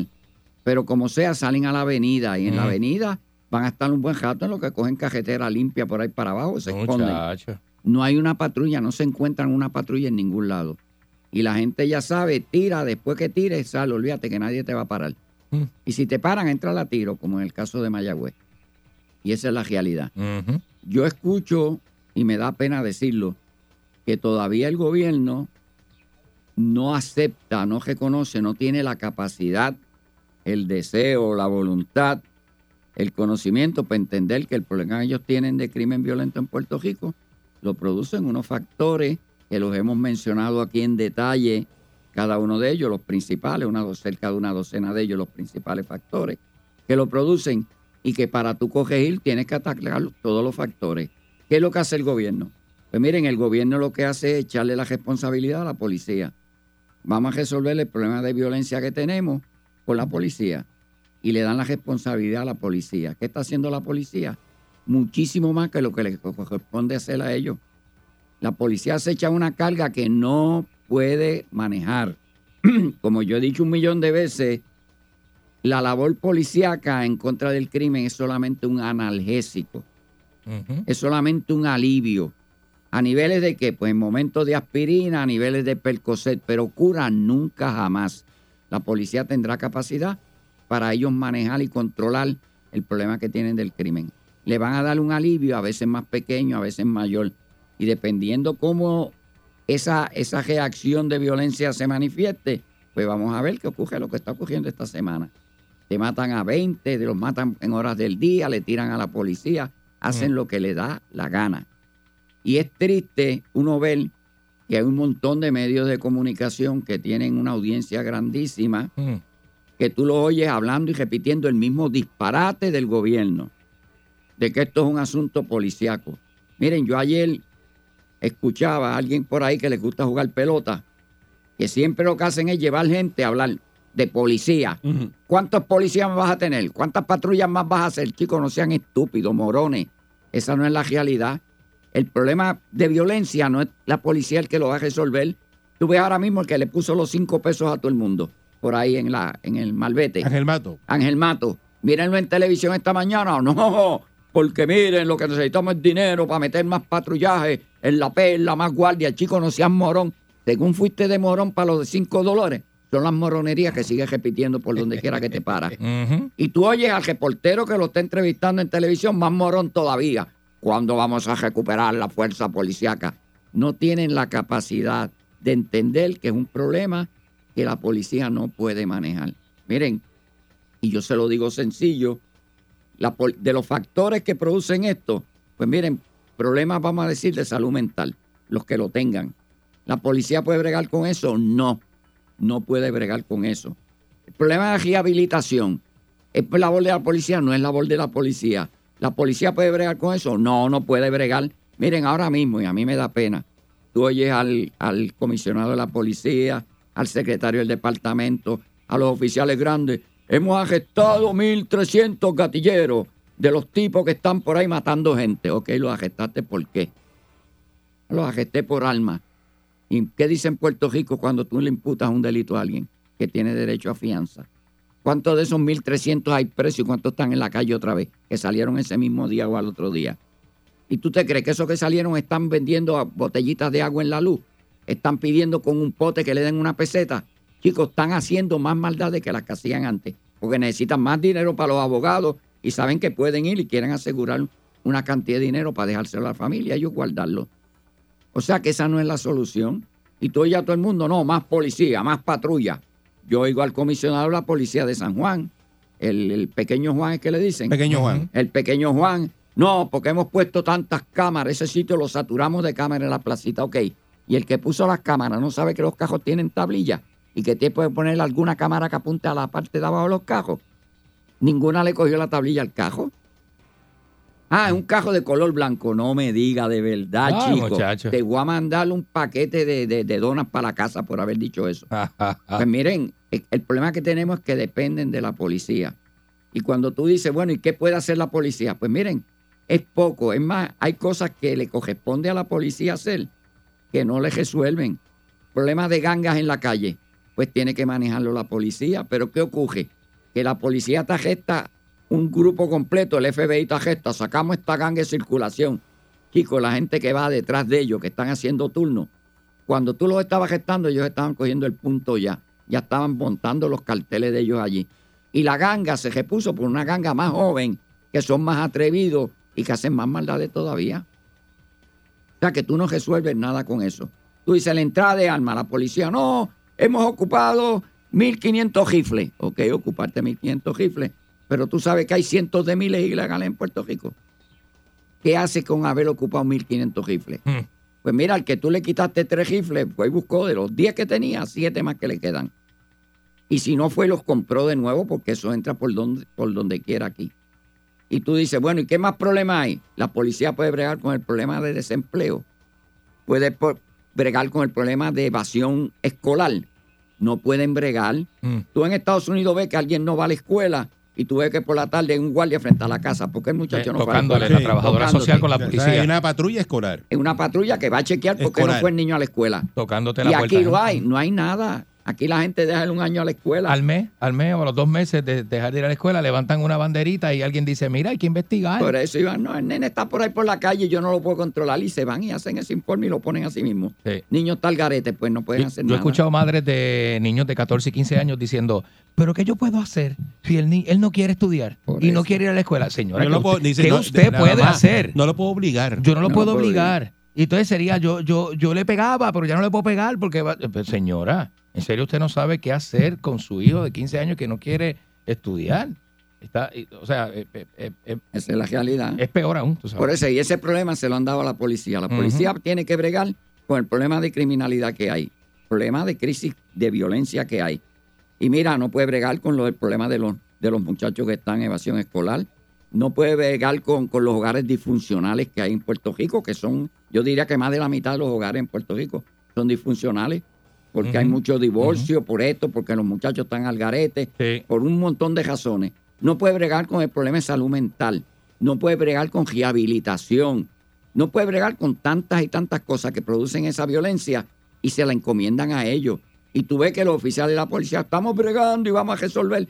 Chicos, entiéndolo, nunca lo vas a resolver. Tú lo vas a aliviar un poquito más ahora, un poquito menos después, pero no lo puedes resolver. ¿Por qué lo dicen? Pues miren, porque están en unas posiciones que tienen que seguir el discurso y las mentiras del gobierno. ¿Por qué el gobierno lo hace? Porque la solución a este problema que nosotros tenemos va a tomar años largos. Y yo lo he dicho que nos va a tomar una década por lo menos en manejar los problemas sociales que producen el crimen violento. Y ningún gobernador aquí va a estar 10 años. en el poder. Por lo tanto, ¿qué es lo que ellos dicen? No, sigue diciéndole embuste, dice que la policía, cómprale patrulla, dile que las patrullas, le compraste uniforme, chaleco a prueba de bala, le compraste pistolas mejores, que esto que lo otro. Con eso no resuelven nada. Y es el mismo discurso que tú ves que lo repiten.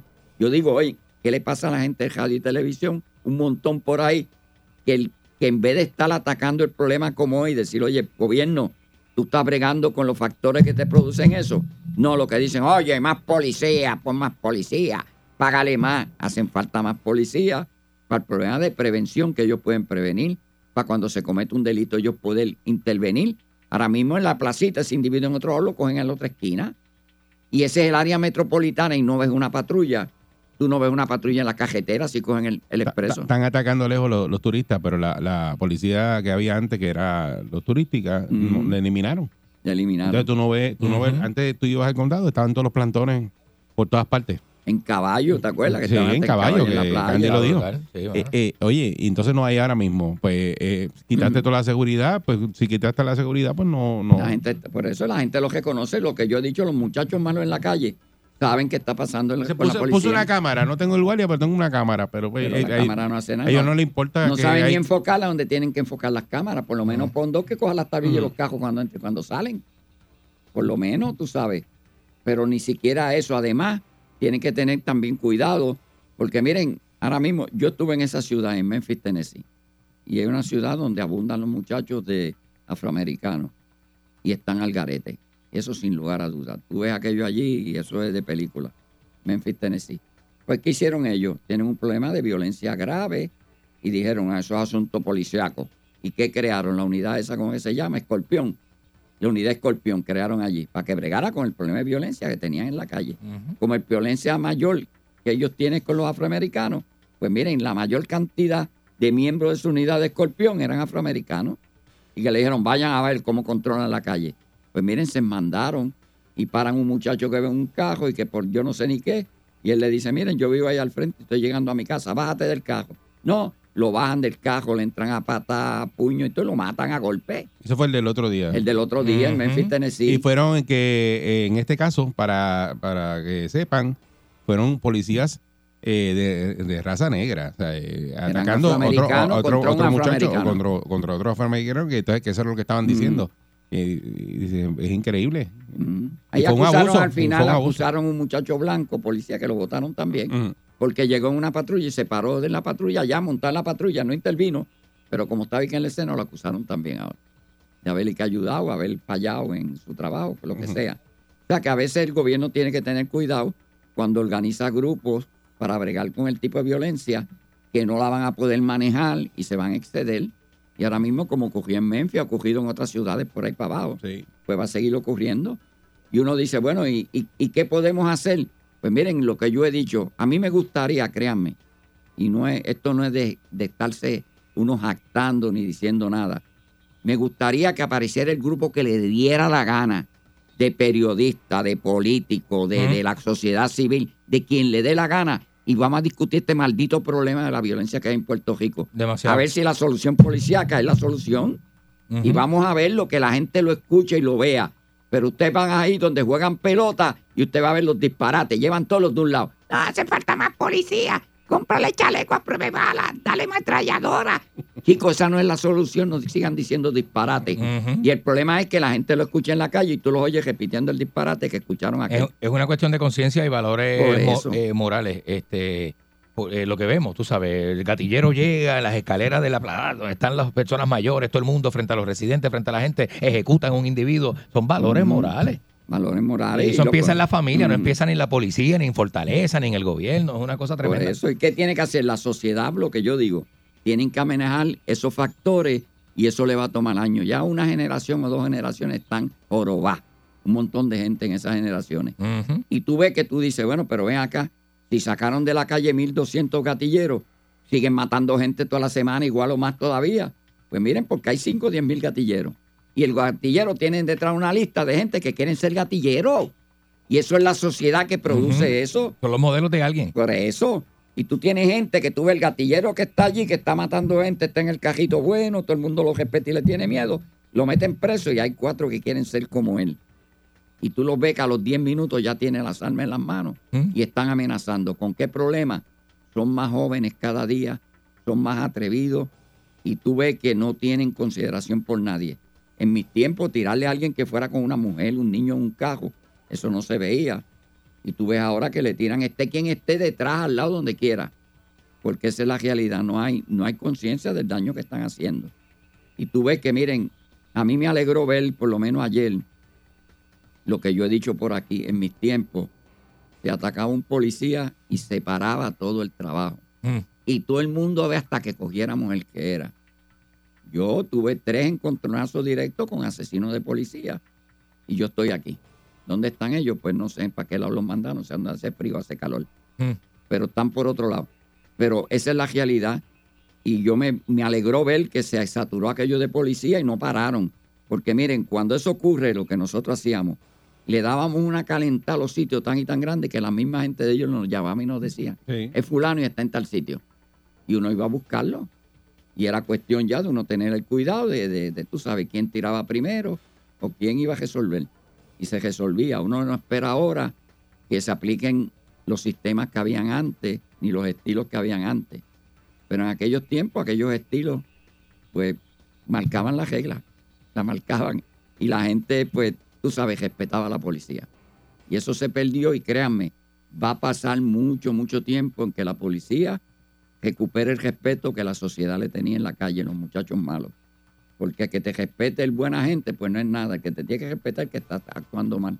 Y eso que están actuando mal, la sociedad tiene que ver por qué lo están haciendo y ver cómo modifican esos comportamientos. Porque tú ves a veces gente que uno, uno le da pena, y yo conocí gente, yo lo tengo por ahí en un libro, por ahí está, que yo en una noche veo un tipo rompiendo un almacén y el que viene saliendo vaya con, con de lo que estaban comiendo un chamaquito, un menor de edad. Y cuando nosotros cogimos a aquel señor, le chicos, yo tengo ocho muchachos en la casa y no tengo comida para ellos. Y vine a llevar comida. Mire, nosotros lo llevamos a la casa y verificamos qué tenía y le dejamos que se quedaran con todo lo que se había llevado. Porque uno veía la, la necesidad que él tenía. Y la sociedad tiene que manejar ese tipo de problemas. Oye, proveerle a la gente y eso no va a resolverse de un día para otro. Si van a poner cámara, pónganlas que cojan las tablillas. Si tienen patrulla, tienen que tener patrullas en las calles. Y cuando arresten la gente, pues miren, que los tribunales resuelvan. Aquí ocurren cosas en, la, en los tribunales que dan risa. Cuando usted escucha que un individuo que arrestaron los otros días y han sometido 30 veces caso y las 30 veces ha salido bien en los tribunales, pues miren, nosotros que sabemos cosas que pasan en los tribunales, lo que hacemos es una mueca y, escupimos para el piso, porque sabemos qué es lo que ha pasado ahí. Y eso sigue pasando. Si tú tienes suficiente dinero, tú estimulas a los abogados que hagan barbaridades y compren a que tengan que comprar. No ocurre en todos los casos, pero en bastantes casos ocurre. Vimos ahí a dos abogados del oeste, del este, que los acusaron de ir a, a manipular un testigo. Sí. Que lo hicieron. Y hemos visto en otros casos donde han manipulado testigos. Y yo digo que eso tienen que atenderlo. Miren, como yo digo, en el caso del niño Lorenzo, un testigo principal, más principal del caso, desapareció dos veces. En la primera vista preliminar en la segunda vista preliminar. Oye, eso nadie lo investigó. ¿Por qué el caballero primero se fue para Estados Unidos y después se enfermó? Nadie investigó eso. Y lo que yo digo, oye, a estas alturas del tiempo, en este día hoy, todavía siguen señalando a la gente federal como que es sospechoso en ese caso. Pues tu gobierno federal, que tiene un agente federal que lo siguen señalando, determina por qué lo siguen señalando, porque amapucharon el caso allá, porque escondieron unos testigos, investigalo, tú tienes capacidad para hacer eso. Investiga cómo ese individuo se perdió en un caso donde todavía siguen imputándole a un agente federal como supuesto envuelto en el asesinato de alguien. Y tú no hiciste nada. Y nadie hace nada. Por lo tanto, por eso le digo, esto es un trabajo social grande, del gobierno grande, que con aumentar policía, darle más patrulla, darle mejores armas, darle chaleco de bala, no lo van a resolver. Seguirá siendo un trabajo analgésico el de la policía y la sociedad seguirá jo- jorobada, por no decir la verdad. Y eso es lo que tenemos. Que hay que atacar la situación desde que son niñitos. Desde que son pequeños, pues. Así es. Y eso es un problema que tienen. Por eso le digo que esto es un problema social grande que tienen que envolver un montón de agencias, un montón de gente. Dejárselo a la policía, no hacen nada. La policía está trabajando 10 veces más que lo que tiene que hacer. Y están tratando de resolver un problema que no pueden resolver. A mí me da pena cuando cogen al comisionado y lo sientan allí y le empiezan a preguntar y él pues empieza a barajar la- las palabras y a decir, no, porque hemos sacado este, hemos gestado esto y estamos todos en la calle. Es verdad, estás trabajando de más, pero ese no es tu trabajo, resolver ese problema. Tú lo que estás es aliviándolo en lo que tú puedes y en- hasta donde has podido no ha sido suficiente. Y eso lo ve todo el mundo en la calle. Y el modelo que antes eh, nosotros aprendimos era que había que trabajar para obtener las cosas. Tú querías con- comprarte unos tenis buenos, pues tienes que trabajar. Hoy día, pues, es, es lo fácil. Es lo, lo rápido. Es que se, se- se creen que todo le va a llegar eh, sentado en la casa de- detrás de una computadora y no quieren trabajar y, y esa es una es, es- es otra otra sociedad lo que lo que tenemos. Yo- yo, me- yo me acuerdo los, chama- los chamaquitos a las 4 de la mañana levantarse, Para coger hacer- su para- bicicleta, para repartir ir a periódico. buscar los periódico. periódicos, eso, hasta ir a repartir periodiquitos que le iban a dar un centavo o dos por cada periódico. Hasta eso se ha perdido. Hasta que después se iban para la escuela. En la calle, en la oscuridad, con los riesgos que tenían, dormidos de sueño, pero se querían buscar los 5 o 10 pesitos a la Sí. semana. A mí hubo una familia de la cantera en Ponce que me dio la primera oportunidad de yo repartir almuerzo. Ten- Tenía yo algunos 14, 15 años en una cafetería que daba frente a la parada en el pueblo de Ponce, al lado de los hot dogs de papá. Y yo me ganaba 45 pesitos semanales, que eso era un montón Es de un montón. billetes para yo defenderme. Y yo comía, ah, y almorzaba gratis también, que ahí yo empecé a hacer pipa y tetica. Este, almorzaba criollito todos los días. Pero esa gente me dieron, la- una familia de la cantera en Ponce, me dio la primera oportunidad de yo eh, conocer lo que era buscarme dos pesitos y trabajar por lo mío, tú sabes. Y papi y mami que me lo enseñaron. ¿sabes? Pero Enseñarle a trabajar eh, y eso es una de las cosas que eh, hoy día no se no, No la- se ve. mucha gente no, No lo, no lo fomenta. Claro, definitivamente. Digo, Este- eso no quiere decir que uno no haga cabrinadas, porque yo siempre he hecho mis cabrinaces, pero. Pero sí. Pero, pero, Pero eso es aparte. Pero eso son otros Pero- 20. pero siempre has trabajado. Eh, siempre he trabajado toda mi vida, toda mi vida, toda mi vida. Así que pues. Lo otro, que- lo otro, la década, Lo- de lo- la, lo otro lo la década, después. la década perdida, pues Alejo le hablamos un día de eso, de la Ah, década sí, perdida de. Candy. Te lo tuvo contamos después. 10 años, eh, una un- perdió 10 años, una década. No lo digas así. No lo digas así. recuperar, pudo recuperar. Se, pudo- se puede ganar terreno, se puede ganar terreno. Pudo recuperar. Claro. Mira, Sí, sí. Alejo, con todo lo que ha hecho después de cumplir la sentencia que hizo, Alejo se ha reivindicado y ha, y ha hecho eh, una eh, agenda de cosas maravillosas después de haber cumplido que y haber idea, pagado por su esa es falta. la idea. O sea, eso es así, eso es así. Y Alejo Y está lo aquí que porque tiene falta- la experiencia de que pasó por eso y que no queremos a que se repita y, y, ayudar a echar para adelante. Este- este y la experiencia que la gente aprenda. Porque no, Sí, señor. no van a estar mal, tú sabes. Este, yo iba a De Castrofón aclarando algo, que ahí lo metieron al, al hueco Embustero. rápido y que la cama era de acero y que le dieron dos sábanas. Y corrijan eso, miren, yo estuve ahí dos meses y pico en ese hueco de MDC Guaynabo. Ujú. La cama tiene siete pies de largo, tres pies de ancho y tres pies de alto y es en cemento. Es un bloque de cemento. Y te dan una almohadita, te dan una frisa y dos sábanas.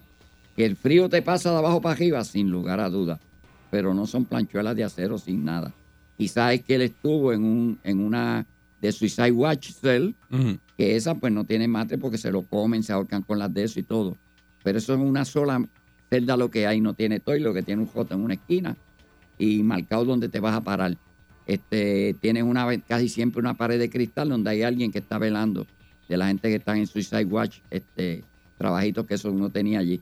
Y tú se comen las cucharas, se comen esto, se comen todo. Pero de qué es malo, es malo.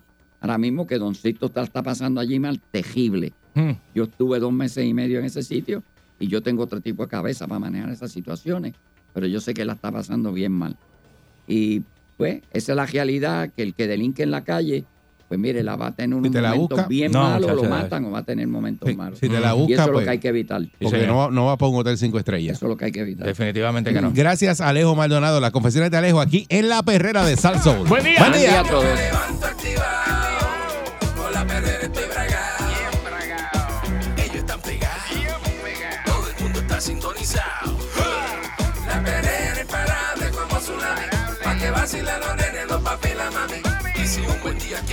Sube el volumen que ahora vamos a cantar. Me quedo con la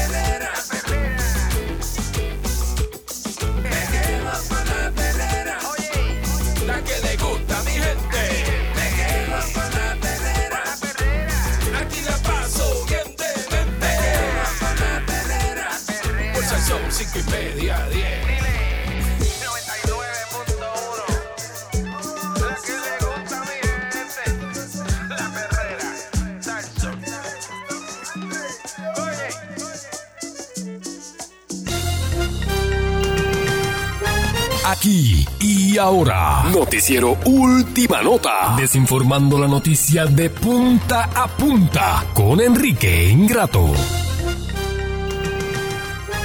Aquí está Enrique Ingrato. Saludos, Enrique. Y, el papel que me aceptaron tenía un error y como quiera me lo aceptaron y me ayudaron como quiera, porque el que está para ayudar contribuye Ayuda. y el que está para, para este, eh, eh, eh, hacer el daño, hace el daño. Mm, eso así. Hace el daño. En Puerto Rico es un fenómeno, los empleados de gobierno son un fenómeno que te pueden ayudar. Empleados de gobierno que te pueden ayudar. Es que es como darle poder a un indio, ¿viste? Es como darle poder a un indio, un- a, a un- a una persona ba- baja, ¿no? Baja. Que, que usted le da poder a una persona complejada y baja y sucia. Y lo que hace es que eh, eh, eh, eh, eh, se eh, hace lo posible por, por, por, por no resolverle y hacerle daño para, para vivir, para, para amplificar su porque eso poder le da salud. sobre usted. Y eso le da salud, eso le gusta. Eso le gusta. Eh, eh, ¿Cuántos empleados públicos no le han dicho a usted en esa oficina, en esa agencia, en esa escuela, que no le pueden resolver?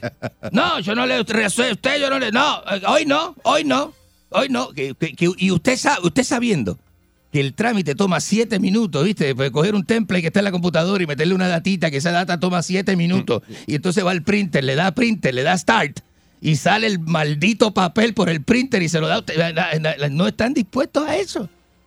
Y van rampantemente a decirle, no, señor, y usted ve que están viendo Netflix, y usted ve que están pintándose las Perdiendo uñas, perdiendo el tiempo, comiendo con flay en el escritorio, y usted se queda sin su trámite por una persona que tiene el autoestima baja y le dieron poder. Es una cosa increíble. Yo me, me- eh, la reconcha de la- Es increíble, señores, pero eh, así es el empleado público. es, eh, suelen ser la mayoría, ¿verdad? Este, buenos, porque la mayoría son buenos, pero hay siempre un inepto que, que, que falto de... ¿verdad? Ay, bueno, pero a ti te toca el malo me siempre. tocó el malo, él me tocó el malo, me tocó el malo, así es. Así es, no, y la vida tiene unas cosas increíbles, la vida tiene unas cosas increíbles. Por ejemplo, vos vas a una oficina, tú tomas un número y a las dos horas de estar sentado, te da curiosidad que no te han llamado. A las dos horas de estar sentado, te da una curiosidad que no te han llamado, vas al counter y preguntas. Y entonces, en el mira cómo es Dios. En el counter da la mala pata, que es que el sistema marcó que ya usted lo habían atendido y por eso no lo llamaron. Y empiezan a brincar. Usted se da cuenta cuando empiezan a brincar los números por encima de usted. Usted es el 55 y empieza 56. Y usted dice, adiós. 58. Y, usted- y usted- y al 59 usted se para y dice, mire, yo tengo el 55. Y da la mala pata, pues eh, cuando Dios no está con usted, no está con usted. Cuando da, da la mala pata, el sistema te brincó. El sistema brincó el número. Y entonces cuando el hombre hace así, le mete a cuatro teclas y dice, Ay, pero ustedes lo atendieron. Y yo, no, no lo han atendido, no, no. Pero ¿cómo me han atendido si estoy aquí esperando dos horas? Y dice, ah, el sistema tiene marcado que lo atendieron. Y yo digo, la concha de la remadre que la parió. Es como el diablo haciendo el turno por vos, ¿viste? Vos estás ahí totalmente jodido, esperando, Y haciendo ¿viste? daño y ahí. haciendo daño. Y el diablo sentado a tu vos no lo ve, pero el diablo está sentado al lado Ahí, suyo. ahí. Así, brincando el turno, metiendo la mano en la computadora, haciéndole daño, metiéndole el pie a uno el trámite. Es increíble, ¿no? Eso- y eso es Dios, eso no es nada más, eso es una cosa entre Dios y el diablo que controlan su vida. Eso no es una cosa que, porque usted, está- usted no tiene la culpa, usted llegó, usted tomó el número y se sentó a esperar. Y el sistema, allá el diablo metió dos teclas y el sistema de, de- de- la reconcha. Increíble eso. La reconcha de su Que estaba haciendo unos trámites a ver si pone el día eh, Hey. la papelería del de residente. Eh, No, y no, y no es fa- por eso hay tanto ilegal, está- documentado. Está tratando de sacar el seguro social. Ajá, por eso hay tanto documentado. Entonces, una cosa que te toma. Porque está asustado ahora porque yo se lo dije, te van a arrestar. Lo que te pudo haber tomado, digamos, hora y 30, es un trámite de hora y 30, de 11 de la mañana a 5 de la tarde. Uno en la calle haciendo así, uno desmayado y, y- y- y la pobreza. Y es que está, ahí, es que está el, ahí es que está el pobre, ¿viste? El rico se queda en su oficina y manda un, un- indio a hacer eso, ¿viste? Ah. Pero sí, no, la- ahí que está la pobreza. Usted se define cuando usted, mire, cuando usted no tiene a quién mandar a hacer los trámites, usted tiene que coger lucha, pero usted es pobre. El rico no hace eso, el rico está en el salón rojo allí metiéndose un dorado y no le importa a la gente. Despalillando botella de Despalillando vino. botella de vino a las 2 de la tarde, un Tranquilo, martes. ¿viste? tranquilo, tranquilo. Eso de preocupación. Viendo juego de pelota Y después. viendo juego de pelota y riéndose la gente. Ah, mira aquel, mira, empatando la pelea con usted y negro. Mira, mira, mira. Sí, porque es así, la reconcha de su hermana. Señoras y señores, este eh, es increíble. eh, retira más de 4 millones de botellas de detergente por eh, una supuesta bacteria, ¿viste? Detectaron una bacteria ahí. Eso detergente de pasar este un mapillo, una cosita bonita, ¿viste? Eh, de una bacteria. Eso, eso, eso es peligrosísimo porque vos co- compras un detergente confiando que es detergente. ¿Sabes lo que es Pero lo recogieron ya, eso no, no ¿Sabes lo que es detergente, viste? Que limpia, que mata bacterias. No, no sé lo que es detergente. Pero cuando es detergente, es detergente, ¿viste? Detergente ¿Cómo de lavar, de lavar, de lavar. Es como retirar un jabón que ensucia, ¿viste? No, no hay un jabón que ensucia, el jabón limpia, ¿viste? no podés tener un detergente que ensucie, ¿viste? Y que enferme, ¿no? Si es un anti, antibacteria, esa cosa, ¿viste? No hace sentido, loco, pero sucedió, ¿viste? El mundo está al revés, loco. Ahora el detergente ensucia y la ñoña limpia. es, una cosa, es una cosa increíble. Señores, el, eh, dicen que el mayor lago de Europa Occidental este, eh, está este, acumulando más de 600 toneladas de microplásticos. Eso es una contaminación silenciosa. La gente no sabe los problemas del plástico ah, y eso, ¿viste? Le voy a decir al, al a- ¿cómo se llama? El hombre este que usted tiene aquí, este, ¿A quién? que siempre apesta a marihuana, este, eh, muchacho que hace la conspiración esa que ustedes tienen, este. Ah, ese Eh, Candyman. le voy a- ajá, le voy a decir este que haga ese eh, eh, teoría de la conspiración de los microplásticos que están matando el mundo. Eso está brutal. O sea, es esa, ¿eh? Sí. Es esa, ¿verdad? Eh, señores, un Venezuela. lago ahí con un montón de plástico. No, de- de- los buzos, hay una gente que se dedica a eso, a recoger y ya han hecho las pruebas y todo. Y lo que el problema con los microplásticos es que el agua que los, eh, ¿verdad? Embalses que pueden servir de fuente de agua con el problema que va a haber del agua, que ya está viendo, ¿viste? Que ya está viendo, ¿viste? Eh, esto se puede complicar y entonces esa agua queda inutilizable y pues la gente le va a hacer falta como quiera, ¿viste? Entonces tenés que hay un poquito de, de, no sé, ¿viste? De responsabilidad con lo a puerco que eres, ¿viste? También vos, porque eso es la gente, ¿no? Que tirando plástico y eso, la gente es puerca. ¿A quién tú le dices vos? Al público. Ah, o sea, que tú estás diciéndole a la Al gente, publiquidad. a los que nos están escuchando, le estás diciendo que son los que tiran la, la Sobre todo el boricua que baja a Europa, ¿viste? Porque el europeo es más consciente, pero el latino que va a Europa, el, el- el latinoamericano, ¿viste? Y el americano que va a Europa es muy puerco, ¿viste? Muy puerco.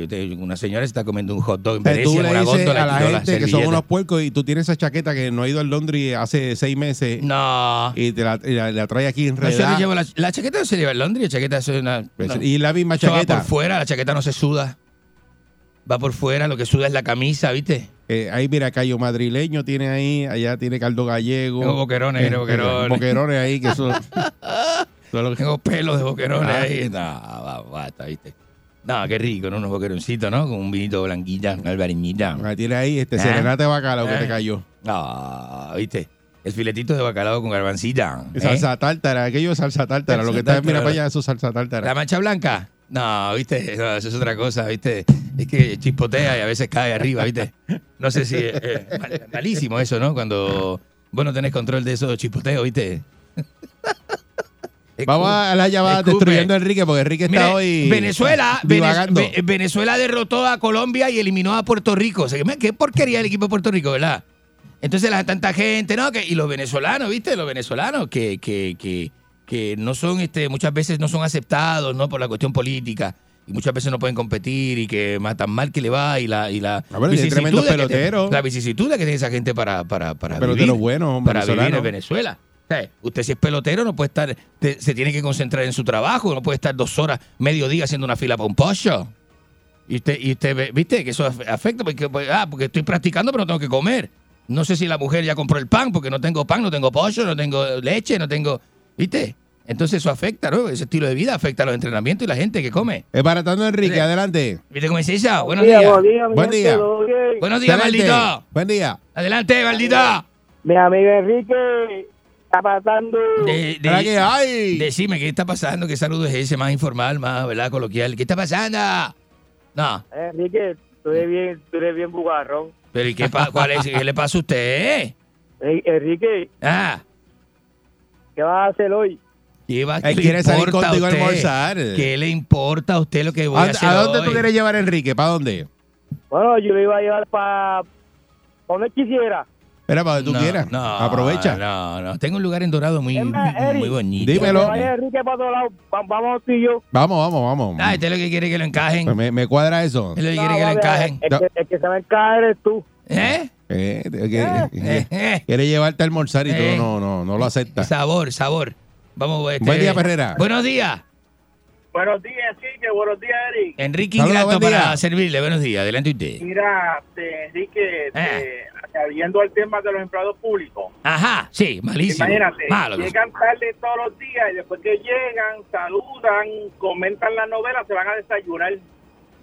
Ya, poncha, a- habiendo ponchado, eso es después del ponche. Exacto. Y después cuando regresan, ya tú sabes, quieren ir al baño y que así. Entonces cuando... Y los que fuman, y los que fuman cigajillos, que se van afuera a fumar a cada media hora. Entonces, por casualidad, cuando te toca a ti el turno, ahí se va el sistema. Se va el sistema. O sea, bueno, o sea, ay Dios mío, es una cosa Y increíble. después cuando llega el sistema, ya es hora de almuerzo, te tienes que ir a almorzar, regresas a la una y vienen con la misma historia y sales de ahí a las 5 de la tarde. Exactamente, ese que es una tortura. Ayer Enrique lo dejaron con la palabra en la boca. Es una tortura, me dejaron la palabra en la boca. La Eh. secretaria esa dio media vuelta y se fue. Y se fue y no le importó que estaba una persona hablándole. Es una falta de respeto. Puso, antepuso el trabajo, porquería de trabajo que estaba haciendo por atender a alguien del público que, viste, que. Pero nada, Buen ¿viste? día, Perrera. Pero nada, nada. Buenos días, Enrique. Buenos Da- días. dama, dama. Tenemos una dama. Adelante, dama. Dama de Salinas. Desde, desde Salinas, Puerto Rico. ay, ay. Ah. Rápido cuna Te bajó la falda.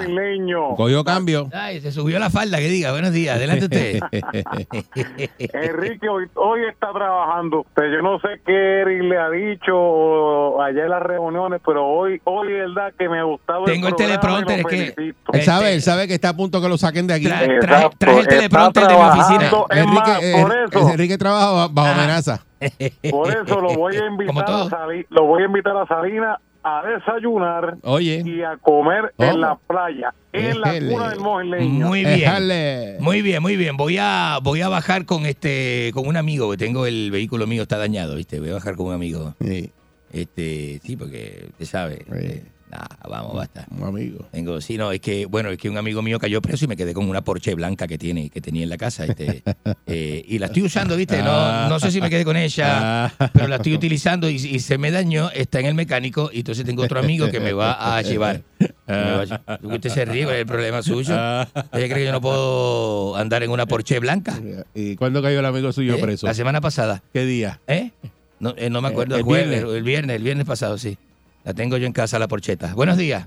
Adelante. usted. ¿Hasta, hasta cuándo? ¿Ah? ¿Hasta qué? ¿Ah? ¿Qué? ¿Hasta ¡Oh! cuándo? ¡Oh! Tiene que haber alguien mejor. Lo hay, lo hay, lo hay. Estás Usted- loco, estás loco. marrano, marrano de agua puerca. Estás Usted loco. contamina, usted contamina las ondas radiales. Peldo vietnamita. Ajá. Usted es un parásito. Payaso maldito. ¿Ah? ¿Quién? Payaso churrasquero. Usted se arropa con los cartones, con los cartones de la caja de la, de la panadería. Un desarropado, tiralata, maldito asqueroso. Usted está, usted está en la Pues luz de, no. de- de- de allí de Río Piedras, allí en la luz de... de- de- Aquí mismo estaba hoy durmiendo aquí en la, en ¿Ah? la puerta de la emisora. Y había un perro ahí lambiéndolo y él no se dio cuenta. Yo no estaba durmiendo, yo estaba sentado, los perros eh, lo que no me lamben, se- abrían. Te, queda dormido y los perros lo lamben. Es ahí. un perrito no es un perrito. Usted no se- de verdad El que- que tiene el lomo pelado, pero eso hay que ayudarlo. Hay que echarle este de eso, líquido de Buen ese día, de Perrera. tinta de caballo, de ese de, Buen de- día. de llaga de caballo. Buenos días. Buen día, Buen Perrera. día, Ay, ¡Tenemos una dama! Tenemos dama. ¡Adelante, dama! buen día, buen día, buen día. Adelante. ¡Adelante, dama! La Asociación de Mujeres de Puerto Rico, Ajá. vamos a estar en Ponce para que usted llegue hasta allí y usted nos hable Ajá. de los problemas que está pasando Puerto Rico. Voy a llevarme un camarógrafo. Voy a llevarme un camarógrafo. Voy a llevarme este. no- ah, ¿Usted me recomienda uno? ¿A camarógrafo? Sí. Seguro. Eh, Sí, te lleva el ¿le Y también se lleva a todos los machos que usted tiene. No, ¿qué le pasa? Llévate la cháchara de ¿Qué le pasa? Esa gente de Ponce son malos. ma- Es más, es más malo. ¿Ah? El, el, el- el- el- el ponceño, el hombre ese que acá- Pero Candy de. Ponce y Candy es una persona buena. Sí, persona buena. muchacho. Hasta donde lo que yo entiendo. No le dé la espalda nunca. Buen día, Perrera. Buenos días. Buenos días. Adelante usted. Buen día. Enrique, usted que habla que usted es primero en noticias y eso, y no ha hablado del, del globo que anda por Puerto Rico. Hemos con hablado-. El globo, sí, ¿qué? el globo no anda por Puerto Sí. Rico, está por, está por este, Costa Rica. Sí, no, eh, un bu- este, tiene un radar, un buga, buga detector. Yo creo que lo está buscando. ¿Qué le pasa a este señor? Eh, buen día, Porque me destruyendo faltan Enrique, el adelante. respito, no me falta el respito. Boludo, dímelo. Buenos días. Una pregunta, ¿el de la Porsche Blanca quién es? ¿El Coyote o el Matatán? No, no. O, Mario. la reconcha de su ¿Cuál de hermano. los- cuál de los dos es? ¿Cuál de los dos? Porque usted es tan tráfala que usted no tiene para llegar a esa categoría. ¿Qué es eso? al- al- al- a alguien, alguien usted fue a ayudar para que lo ficharan o algo así, porque usted para llegar a esa categoría le falta cacumen para allá arriba, negro. No, vamos, la reconcha de su hermana, vamos. Ah, ¿te Dice- crees que sabe? Ah, ¿te crees ¿Eh? que sabe? Bugajón. ¿Qué le pasa a este? ¿Pero y cuál es el problema? nada. ¡Tanto odio! ¡Tanto odio!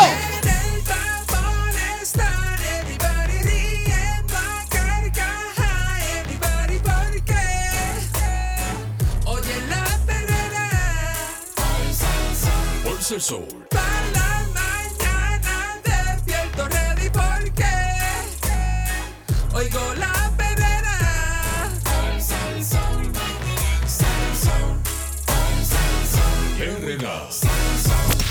99.1 Sal Soul presentó La Verdadera Calle.